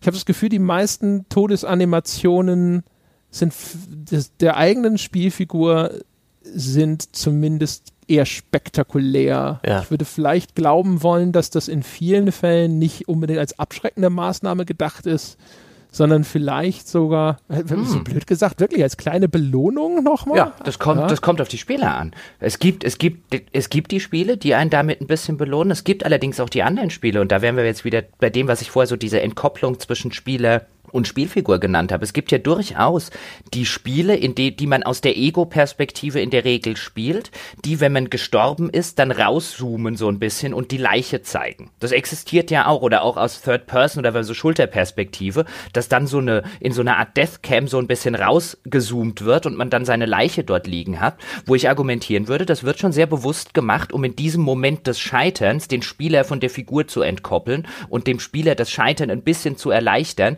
weil diese Kamerafahrt und diese Kameraperspektive dann indiziert, es ist nur deine Spielfigur gestorben. Das ist ja auch der Moment, wo die Spieleentwickler genau wissen, dass jetzt praktisch eine Art auch Erleichterung beim Spieler stattfindet. Auch wenn er gerade verliert oder verloren hat oder gescheitert ist, muss er sich nicht mehr konzentrieren. Atmet er aus, nachdem er vielleicht auch lang die Luft angehalten hat. Das ist ein sehr berechenbarer Moment und in dem Moment kann man ihm vielleicht auch einfach ein Stück weit eine etwas ruhigere Szene geben, eben in Form von so einem Überblick mit der langsam schwingenden Kamera, wie zum Beispiel bei Battlefield, über das Schlachtfeld, ihm vielleicht auch die Chance geben, sich zu orientieren, wo bin ich hier gerade gestorben, sind da Gegner um mich herum. Das sind schon ganz, ich glaube, das Zeitfenster ist echt wertvoll für einen, für einen Entwickler, wenn, auch, wenn er es glaub- richtig nutzt. Ich glaube aber auch wirklich, dass hier, ob jetzt bewusst oder unbewusst, eben genau diese Entkopplung, die ich vorher an diesem, an diesem Uncharted-Beispiel gemacht habe. Der Spieler soll denken, oh, Spielfigur, was hast du da für einen Scheiß gebaut? Und der Spieler soll eben nicht denken, was habe ich da für einen Scheiß gebaut? Weil wenn ich das auf die Figur projiziere, und teilweise würde ich auch argumentieren, in diesen, in diesen Todesanimationen und so wie sie inszeniert sind, wird ganz spezifisch entkoppelt Kult. Da wird ganz spezifisch gesagt, es ist die Figur gestorben, nicht du, um eben dafür auch zu sorgen und das zu unterstützen, dass der Spieler das als die Figur hat was Schlechtes gemacht, ja, wahrnimmt und nicht als ich habe was Schlechtes gemacht, weil er dann wahrscheinlich geneigter ist, es nochmal zu probieren. Das ist natürlich aber auch eine ganz starke, symbolhafte Kommunikation von du kontrollierst das jetzt nicht mehr. Also die ganze Zeit bist du quasi in der Figur drin und hast die Kontrolle und jetzt bist du raus, du hast keinen Zugriff mehr. Das kommt noch hinzu, ja, das ist ein guter Punkt. Du wolltest noch über hier intellektuelles Scheitern sprechen, bevor wir dieses Versprechen nicht einlösen. Wollte ich nochmal darauf hinweisen. Ja, dann können wir, können wir, können wir meinethalben tun. Reden wir doch über, über intellektuelles Scheitern. Ich würde zum Beispiel, fangen wir mal klein an, in Anführungszeichen. Wenn jetzt, und auch das liest man ja immer mal wieder und hört es immer mal wieder, es gibt eine bestimmte Sorte von Spiel. Gerne werden da eben die eingangs auch schon erwähnten Paradox-Spiele genannt, bei denen eine gewisse Ablehnhaltung von manchen Spielern auf der Basis existiert von wegen, oh nein, da will ich mich nicht einarbeiten. Oder dann der nächste Schritt, wo man sagt, ich habe mir das zwar gekauft, aber so nachdem, fünf, nachdem ich fünf Stunden gespielt habe, habe ich das jetzt erstmal äh, äh, auf die äh, hohe Kante gelegt oder auf den Pile of Shame. Irgendwann mal, wenn ich vier Wochen Zeit habe oder äh, keine Ahnung, acht Wochen Urlaub habe, dann nehme ich mir das vielleicht mal wieder vor. Ist das oder könnte man da argumentieren, um vielleicht mit dem Beispiel einfach mal anzufangen, ist das ein intellektuelles Scheitern und das, ja, ja, ich könnte ja, wenn ich wollte, mich in diese ganzen Systeme einarbeiten. Ich bin natürlich nicht zu blöd für das Spiel. Ich könnte ja, ich habe nur keine Lust dazu. Ist das eine Schutzbehauptung? Ganz provokant gefragt. Ja, ich weiß ja, André, ich habe das ja auch schon gesagt. Also ich nehme mich da ja nicht aus. Ich will jetzt nicht hinlaufen und sagen, die Leute sind zu doof. Ja, aber wenn man sich dann auch selbst hinterfragt, ist das vielleicht auch was, vielleicht nicht bei jedem, vielleicht auch jetzt nicht bei dir, André, aber ist das vielleicht wirklich was, wo man halt einfach sagen kann, das ist auch ein Spiel, das für manche Leute einfach zu komplex ist. Nicht im Sinne von, ähm, die haben nicht die Zeit, sondern vielleicht auch im Sinne von, äh, die haben dazu nicht die Fähigkeiten. Oder ist das schon, darf man sowas schon nicht sagen? Ich meine, notwendigerweise würde ich behaupten, muss es sowas ja geben. Weil ich meine, ne, es ist ja ein Spektrum mit äh, den kognitiven Fähigkeiten. Und äh, auch in dem Bereich, den wir jetzt sozusagen im Kern normalerweise so unter Intelligenz verbuchen würden, da gibt es halt Leute, die sind am unteren Ende dieses Spektrums und Spiele, die dann vielleicht vom Anspruch am höheren Ende angesiedelt sind, selbstverständlich wird, es den einen oder anderen dann mal überfordern ich, wir hatten das ja auch, ich hatte ja auch vorher schon erzählt, was diese, diese, diese dieser Versuch, das äh, eigene Scheitern irgendwie abzuwälzen, indem man das irgendwie rationalisiert und wegschiebt von eigener Unzulänglichkeit. Da bin ich 100% davon überzeugt, dass ich das auch mache und machen würde. Äh, bei The Witness würde ich zum Beispiel sagen, ich meine, bei The Witness gab es ein Rätsel oder sowas, wo ich die Lösung gegoogelt habe. Und äh, das war, das war schon sowas, was ist, sowas ist sowieso immer für mich ziemlich schmerzhaft, weil ich ungern cheate. Und ähm, das war schon ein intellektuelles Versagen an der Stelle. Jetzt äh, ist sowieso so ein Spiel. Ne? Dem Jonathan Blow sagt man ja sowieso ganz gerne nach, dass er da intellektuell auf einem relativ hohen Ross sitzt und das äh, sehr genießt, dass ihn alle für so ein Genie halten und dass The Witness so ein bisschen Ausdruck des Ganzen ist und genau solche Momente des intellektuellen Scheiterns herbeiführen möchte. Das ist ihm dann zumindest da gelungen. Da habe ich halt auch so ein bisschen dann aber auch die Geduld verloren wahrscheinlich. Und ich hätte mir und würde mir bis heute einreden wollen, dass ich das wahrscheinlich gelöst hätte, wenn ich das Durchhaltevermögen mitgebracht hätte.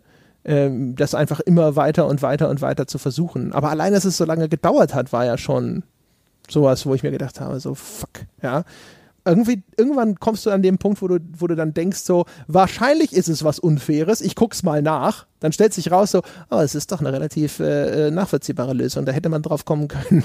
ja. Ah. Und dann so, ah, aber ich, äh, da war ja nur eine falsche Annahme, ja. Ich habe halt gedacht, das ist unfair, stellt sich raus, es, es war nicht unfair. Wenn ich das gewusst hätte, hätte ich es natürlich, dann wäre ich am Ball geblieben und hätte es auch rausgekriegt. Aber das, just das, was du jetzt mit diesem kognitiven Spektrum auch gesagt hast, das finde ich ja relativ interessant. Ich meine, es gibt ja mehr als genug Datensätze, nach denen sich einfach in der Regel jeder Mensch für überdurchschnittlich intelligent hält. Was natürlich bedeutet, ein paar davon werden sich auch irren, ähm, weil man eben weiß, es gibt äh, ein entsprechendes äh, kognitives Spektrum, wie du es genannt hast. Was dann aber dazu führt, und das ist ja so ein bisschen ein, ein Tabuthema auch, dass man, wenn man jetzt kein riesengroßer Arsch in irgendwelchen toxischen Communities ist, ja schlecht argumentieren kann, du warst halt einfach zu blöd dafür, aber müsste nicht wenn wir das konstatieren und wenn das der Fall ist, wofür de, für den es nun wirklich sehr viele Belege gibt, müsste es dann nicht Spiele geben, die für einen Teil der Spielerschaft einfach intellektuell zu anspruchsvoll sind? Ja, da muss man ja immer aufpassen, wie er das formuliert, damit jetzt irgendwie die Leute nicht, äh, weil man ja immer ganz schnell so in diese Arroganzfalle reingeht, ah, der hält sich für super schlau und so weiter und uns alle für dämlich oder so, sondern aber wenn man das rein ganz fundamental betrachtet, müsste es die doch geben, oder? Ja, logisch, selbstverständlich. Vielleicht kann man das auch eher mit, wie es andere bezeichnet hat, mit diesem, mit dieser Bereitschaft zur, zur Mühe, zu Aufwand, zum Durchfuchsen. Vielleicht kann man das auch ausdrücken, dass die Leute sich sehr, sehr viel beharrlicher mit dem Spiel auseinandersetzen müssten, dass sie sehr viel mehr Zeit und, und Zähigkeit investieren müssen, um an den Punkt zu kommen, an den bessere Spieler kommen. Ich würde jetzt per se vielleicht nicht unbedingt außer bei diesen exotischen Genres, die dann doch wirklich sehr komplex sind, weil Europa universal ist, jetzt mal Spieler ausschließen, intellektuell per se. Ja, es kommt ja, also erstens, äh, das Problem ist, man kann nicht unterscheiden. Das heißt, wenn also jemand im Forum die Unterstellung tätigt, die, der andere sei zu doof dazu. Die Tatsache, dass es Menschen da draußen gibt, die vielleicht tatsächlich sozusagen zu doof dazu sind, bedeutet ja nicht, dass das in diesem Falle zutreffend ist. Er kann das nicht wissen. Es kann daran liegen, dass der Mann einfach nicht genügend Geduld besessen hat oder sonst was. Kann auch sein, dass das Spiel wirklich unfair ist und so weiter. Das heißt, es wird im Zweifelsfalle immer eine Unterstellung bleiben. Äh, aber grundsätzlich, die, ich finde, an der Feststellung ist ja erstmal nichts Schlimmes natürlich wird es bestimmte Spiele geben, die für einen bestimmten Spieler zu anspruchsvoll sind. Das kann er intellektuell nicht leisten. Ja. Wo man eher aufpassen muss, ist natürlich das, was ich eingangs auch schon mal angeschnitten habe. Ähm, dass man, dass man dazu neigt, gerade auch die intellektuellen Leistungen, in denen man vielleicht selber stark ist, das sind dann die, die wichtigen, die großen, die tollen, ja, und die, in denen man nicht so gut ist, das sind dann halt die, die sind eher verzichtbar. Und ich glaube, das ist vielleicht sogar so viel eher dieses Ding, dass man dann natürlich, dann, dann kommt nämlich genau dieser Kurzschluss, da ist jemand doof. Und nur weil er eine ganz bestimmte, das ist ja in Spielen häufig eine sehr spezifisch zugeschnittene kognitive Leistung nicht erbringen kann, ist er nicht automatisch doof, ja. Ähm, das würde ich eher sagen. Da kommt ja interessanterweise, schön, dass du es ansprichst, weil darauf wollte ich auch noch so ein bisschen hinaus. Da kommt dann ja so die, genau eben diese zweite kognitive Angelegenheit dazu, dass man das, was man dann oder von dem man meint, dass man es total durchdrungen hat, dann auch als das Wichtige betrachtet.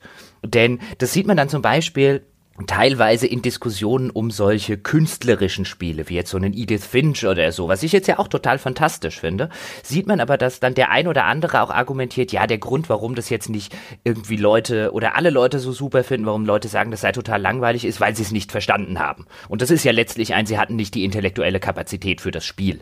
Oder mindestens mal, sie hatten nicht den intellektuellen Hintergrund, die intellektuelle Bildung und so weiter für das Spiel. Und einerseits, wenn man das auf der nüchternen Betrachtungsweise gemacht hat, die ich vorher ähm, kurz skizziert habe, wird es Spiele geben, weiß jetzt nicht, ob das auf Edith Finch in irgendeiner Form zutrifft und will es auch gar nicht behaupten, die tatsächlich einen Teil der Spieler aus dem Grund ausschließen. Aber andererseits wird es sehr wahrscheinlich sehr schwierig, diese Spiele zu benennen, weil man die, die man selbst verstanden hat, natürlich auch selbst ja als die äh, äh, großen Eckpfeiler und diese großen Leuchttürme von sowas hinstellt. Es gibt ja auch, äh, sag ich mal, äh, Ursachen des Scheiterns, die vielleicht sogar eher in so einer neutralen Kategorie sind, äh, wo es dann vielleicht in Diskussionen häufig eher zu Schwierigkeiten kommt, weil das nicht klar genug entweder reflektiert wird oder nicht klar genug artikuliert wird. Also zum Beispiel, wenn jemand Vater, Familienvater ist und hat selber kleine Kinder, vielleicht auch noch im passenden Alter und spielt The Last of Us, dann hat er vielleicht eine völlig andere empathische Beziehung zu diesem Spiel, in dem eben zwischen Ellie und Joel diese Vater-Tochter-Beziehung sich langsam entfaltet. Das ist einfach etwas, was er wahrscheinlich emotional vielleicht einfach ganz anders aufgrund seines Erfahrungshorizonts wahrnimmt. Auch vielleicht aufgrund seiner Lebenssituation und so weiter und so fort. Und äh, ich glaube, da kann man auch sozusagen an zumindest daran scheitern, es emotional nachzuvollziehen, wie andere Leute dieses Spiel erleben, weil man selber keine Kinder hat. Das ist auch ein guter Punkt. Die fehlende emotionale Nachvollziehbarkeit. Haben wir auch, glaube ich, dann angesprochen, auch schon sowas in ähm, da hatten wir die Folge zu That Dragon Cancer, also dieses Spiel über den Krebstod eines kleinen Jungen, wo wir, glaube ich, auch gesagt haben, wir waren da jetzt beide echt nicht sonderlich von begeistert, auch wenn wir echt anerkannt haben, was dort die Angehörigen des kleinen Jungen, ich glaube, das war von dem Vater des verstorbenen kleinen Jungen, was die, dass die versucht haben und auch äh, durchaus es geschafft haben, ihre Trauer in einem Spiel umzusetzen und zu verarbeiten. Ähm, wir hatten halt trotzdem so ein paar äh, Problemchen mit dem Spiel, ohne das jetzt gering schätzen zu wollen. Aber das war wahrscheinlich auch so ein Fall, wo wir auch da, glaube ich, konstatiert haben, wenn wir jetzt selber schon mal mit einer schweren Krankheit eines Kindes konfrontiert geworden wären oder vielleicht selber ein Kind hatten, das an einer schweren Krankheit gestorben ist, würden wir wahrscheinlich völlig anders an das Spiel rangehen. Und da sind wir vielleicht auch notwendigerweise, könnte man jetzt im Nachhinein dran sagen, an der emotionalen Komponente gescheitert, weil wir sie nur intellektuell erfassen, aber eben nicht emotional erfassen können. Ja, genau gibt ja auch immer diesen Begriff der emotionalen Intelligenz, der dann so äh, das, diese beiden Ebenen versucht so ein bisschen zu verknüpfen. Ja, also inwiefern man in der Lage ist, zum Beispiel empathisch zu handeln und empathische Schlussfolgerungen zu ziehen und ähnliches. Ich würde zum Beispiel behaupten, selbst jetzt äh, durch die Krankheit meines Vaters, vielleicht würde ich heute The, The Dragon Cancer nochmal ganz anders erleben. Solche Sachen sind ja immer sehr stark auch ein bisschen biografisch geprägt. Das ist so wie, äh, du hörst einen Song im Radio und du hast auf einmal eine Szene von vor 20 Jahren im Kopf, weil dieses Musikstück, das verbindest du mit einer ganz bestimmten Situation, das hat sich sozusagen in deine Erinnerung in irgendeiner Form eingebrannt. Und genauso funktioniert es ja häufig mit vielen e-, empathischen Brücken, wenn bestimmte Themen oder eine Szene im Spiel, ein Dialog, ein Charakter oder sowas, wenn das einen Anknüpfungspunkt findet mit deinem eigenen Erfahrungsschatz oder sowas, dann ist sofort das Erleben anders. Ähm, und dann ist auch der empathische Zugang auf einmal ein ganz anderer. Ein interessanter Punkt ist ja zum Beispiel auch, ähm, äh, wenn das auseinanderläuft, was die eine, was was gute Erzählung ist und emotional befriedigende Erzählung ist, wie im Falle vom Ende von Life is Strange. Ich keine Angst, ich spoilere das jetzt nicht, aber es gab beim Ende von Life is Strange den Fall, dass Jochen und ich uns einiger, einig waren, dass ein möglicher Ausgang, der negativer war, die, das konsequentere und das auch, äh, sag ich mal, erzählerisch bessere Ende war. Ich aber das andere Ende genommen habe, weil es für mich emotional befriedigender ist. Äh, und auch das ist so ein Ding, wo man ja durchaus sagen kann, das sind halt einfach häufig so widerstreitende Perspektiven, äh, die miteinander konkurrieren. Ja, also was ist jetzt sozusagen vielleicht im Sinne eines guten Dramas? Ja, was ist denn hier das, was tatsächlich Eindruck hinterlässt? Was ist das, was eine Erzählung konsequent zu ihrem logischen Ende führt? Was im Einklang steht mit den Motiven und den Botschaften äh, oder auch mit den vorhergehenden Handlungen von Charakteren? Und was ist das, was ich, wenn ich eine empathische Beziehung aufgebaut habe zu diesen Figuren, mir wünsche für ihre Zukunft zum Beispiel? Also auch da sind unterschiedliche widerstrebende Impulse im Spieler ja häufig zu verorten. Wobei da ja auch noch dann tatsächlich auch unterschiedliche Wertevorstellungen eine Rolle spielen. Ja, es wird jetzt schwer zu erklären, was ich meine, ohne irgendwie das Ende zu äh, spoilern jetzt von Life is Strange, was wir jetzt nicht machen wollen.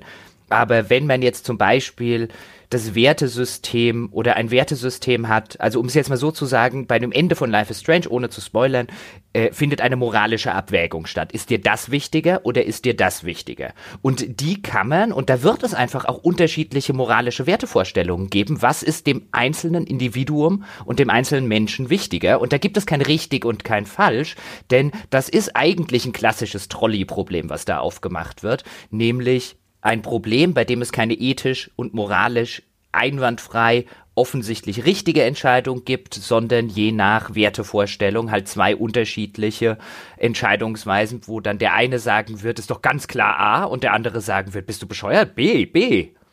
ja, genau, ja.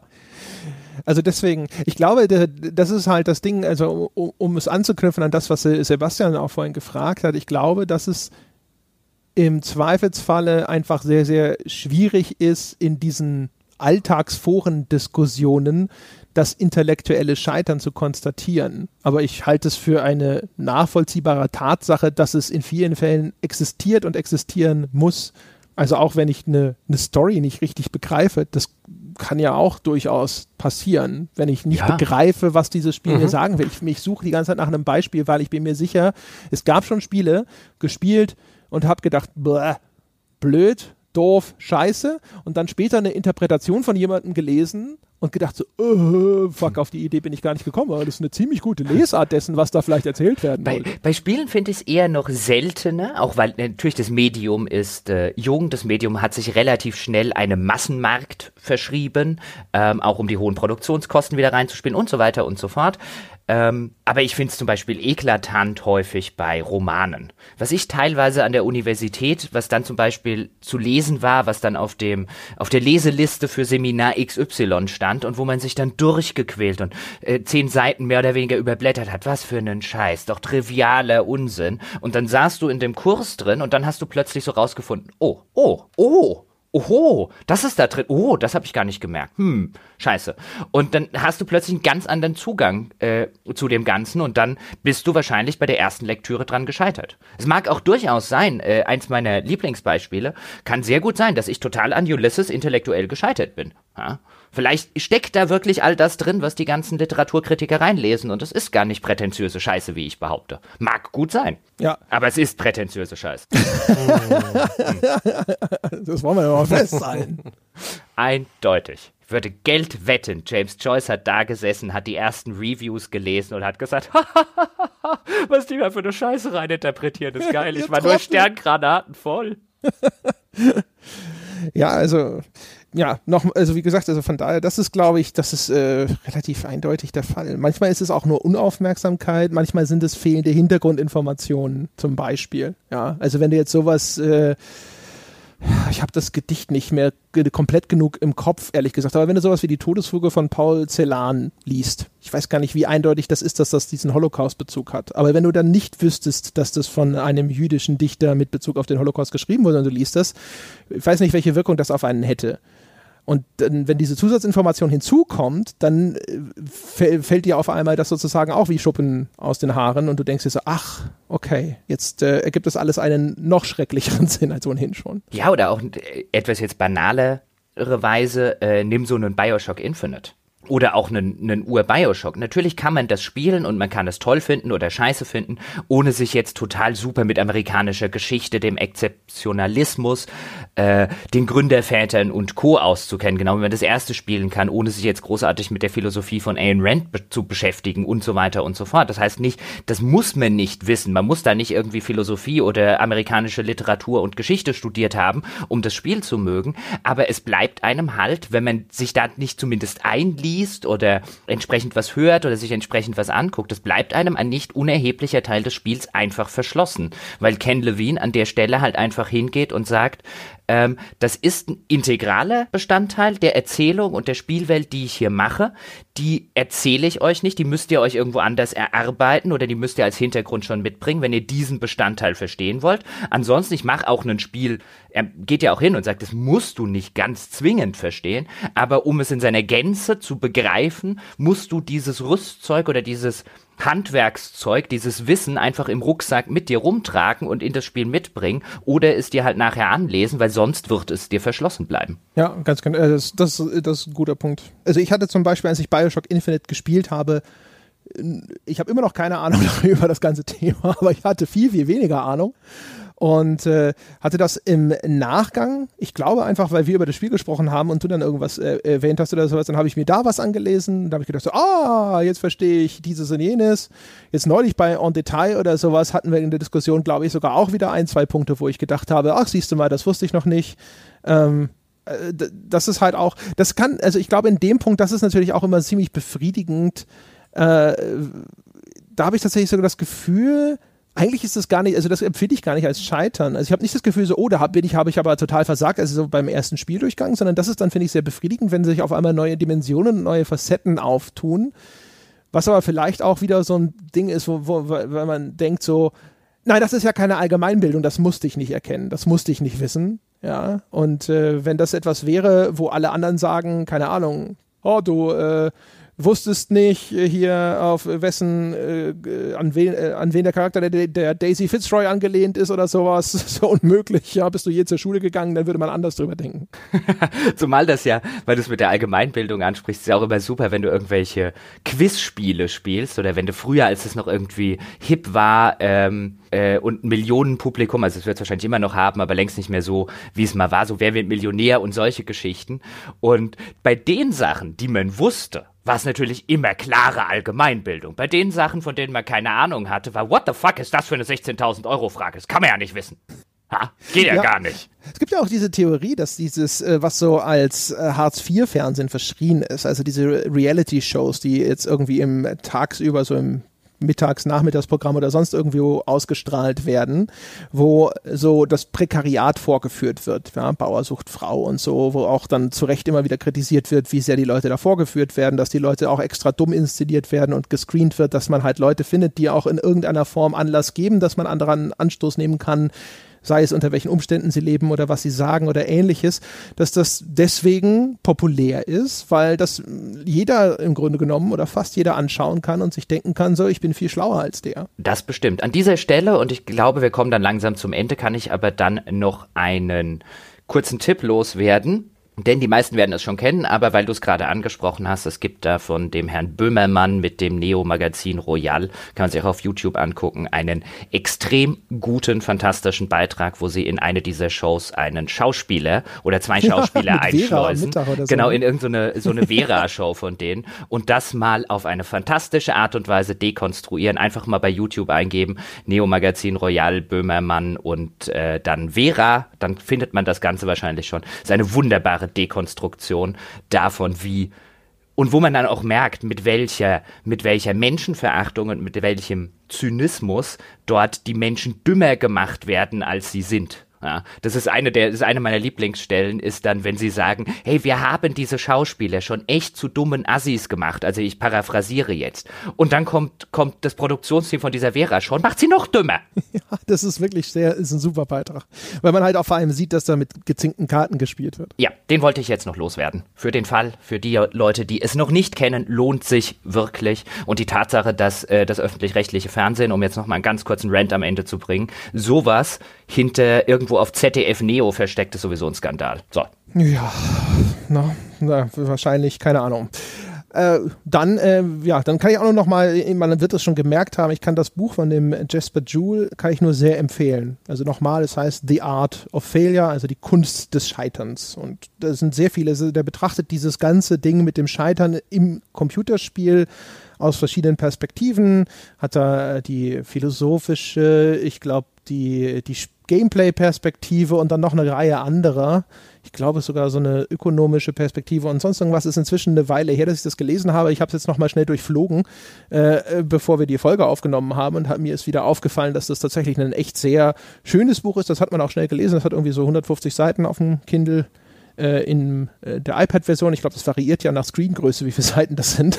Aber es ist nicht allzu lang, will ich damit sagen. Das ist nichts, was man sich jetzt, wo man sich einen Wälzer ans Bein binden würde. So, dann in diesem Sinne, meine Damen und Herren, das soll es fürs heute, für heute, oh mein Gott, jetzt scheitere ich an der Abmoderation, das ist ja mal ganz toll. Also, dann, das soll es für heute gewesen sein mit auf ein Bier. Ich hoffe, wir sind an dieser Folge nicht gescheitert. Ich hoffe, es hat euch gefallen. Ich hoffe, ihr wart begeistert und klatscht quasi immer noch in die Hände. Damit könnt ihr jetzt aufhören. Diese Hände werdet ihr in Zukunft noch brauchen, in naher Zukunft hoffentlich, denn es wäre wie immer nett, wenn ihr uns auf iTunes und auf allen anderen Ratingseiten, die ihr so findet, die verdiente 5-Sterne-Wertung geben könntet. Ja, dadurch bleiben wir insbesondere in den iTunes-Charts sichtbar. Das hilft diesem Podcast-Projekt sehr, wenn ihr euch dazu durchringen könntet. Und selbstverständlich gibt es dann noch die Möglichkeit, uns finanziell zu unterstützen auf Patreon. Und das macht ihr nicht einfach nur, weil wir so toll sind, sondern weil ihr ganz viele Dinge dafür kriegt. Das gesamte spielejournalistische Bonusprogramm steht euch zur Verfügung ab 5 Dollar und meine Güte, ja, es ist so viel. Ich habe es schon so oft gesagt, aber jedes Mal wird es mehr. Deswegen muss ich wieder betonen, wie viel Bonusinhalte dort auf euch warten. Unter gamespodcast.de findet ihr alle Infos. Da gibt es einen Bäcker-FAQ, das erklärt euch, wie das Ganze funktioniert. Und wenn ihr schon wisst, wie es funktioniert, patreon.com slash auf ein Bier. Und wie immer der Hinweis, unter forum.gamespodcast.de wartet das weltbeste Spieleforum auf euren Besuch. Dort könnt ihr hinterher respektvoll mit anderen Menschen über Computerspiele diskutieren und insbesondere auch mit uns zum Beispiel über die aktuelle Folge. Wir sind gespannt, was ihr zu sagen habt. Stellt uns Fragen oder erzählt euch äh, oder euch gegenseitig gerne auch und uns, wo ihr bislang so gescheitert seid und was eure bevorzugte Rechtfertigungsstrategie ist, woran es denn wohl gelegen hat, aber an euch ganz bestimmt nicht. Das soll es gewesen sein für diese Woche. Wir hören uns nächste Woche wieder. Bis dahin.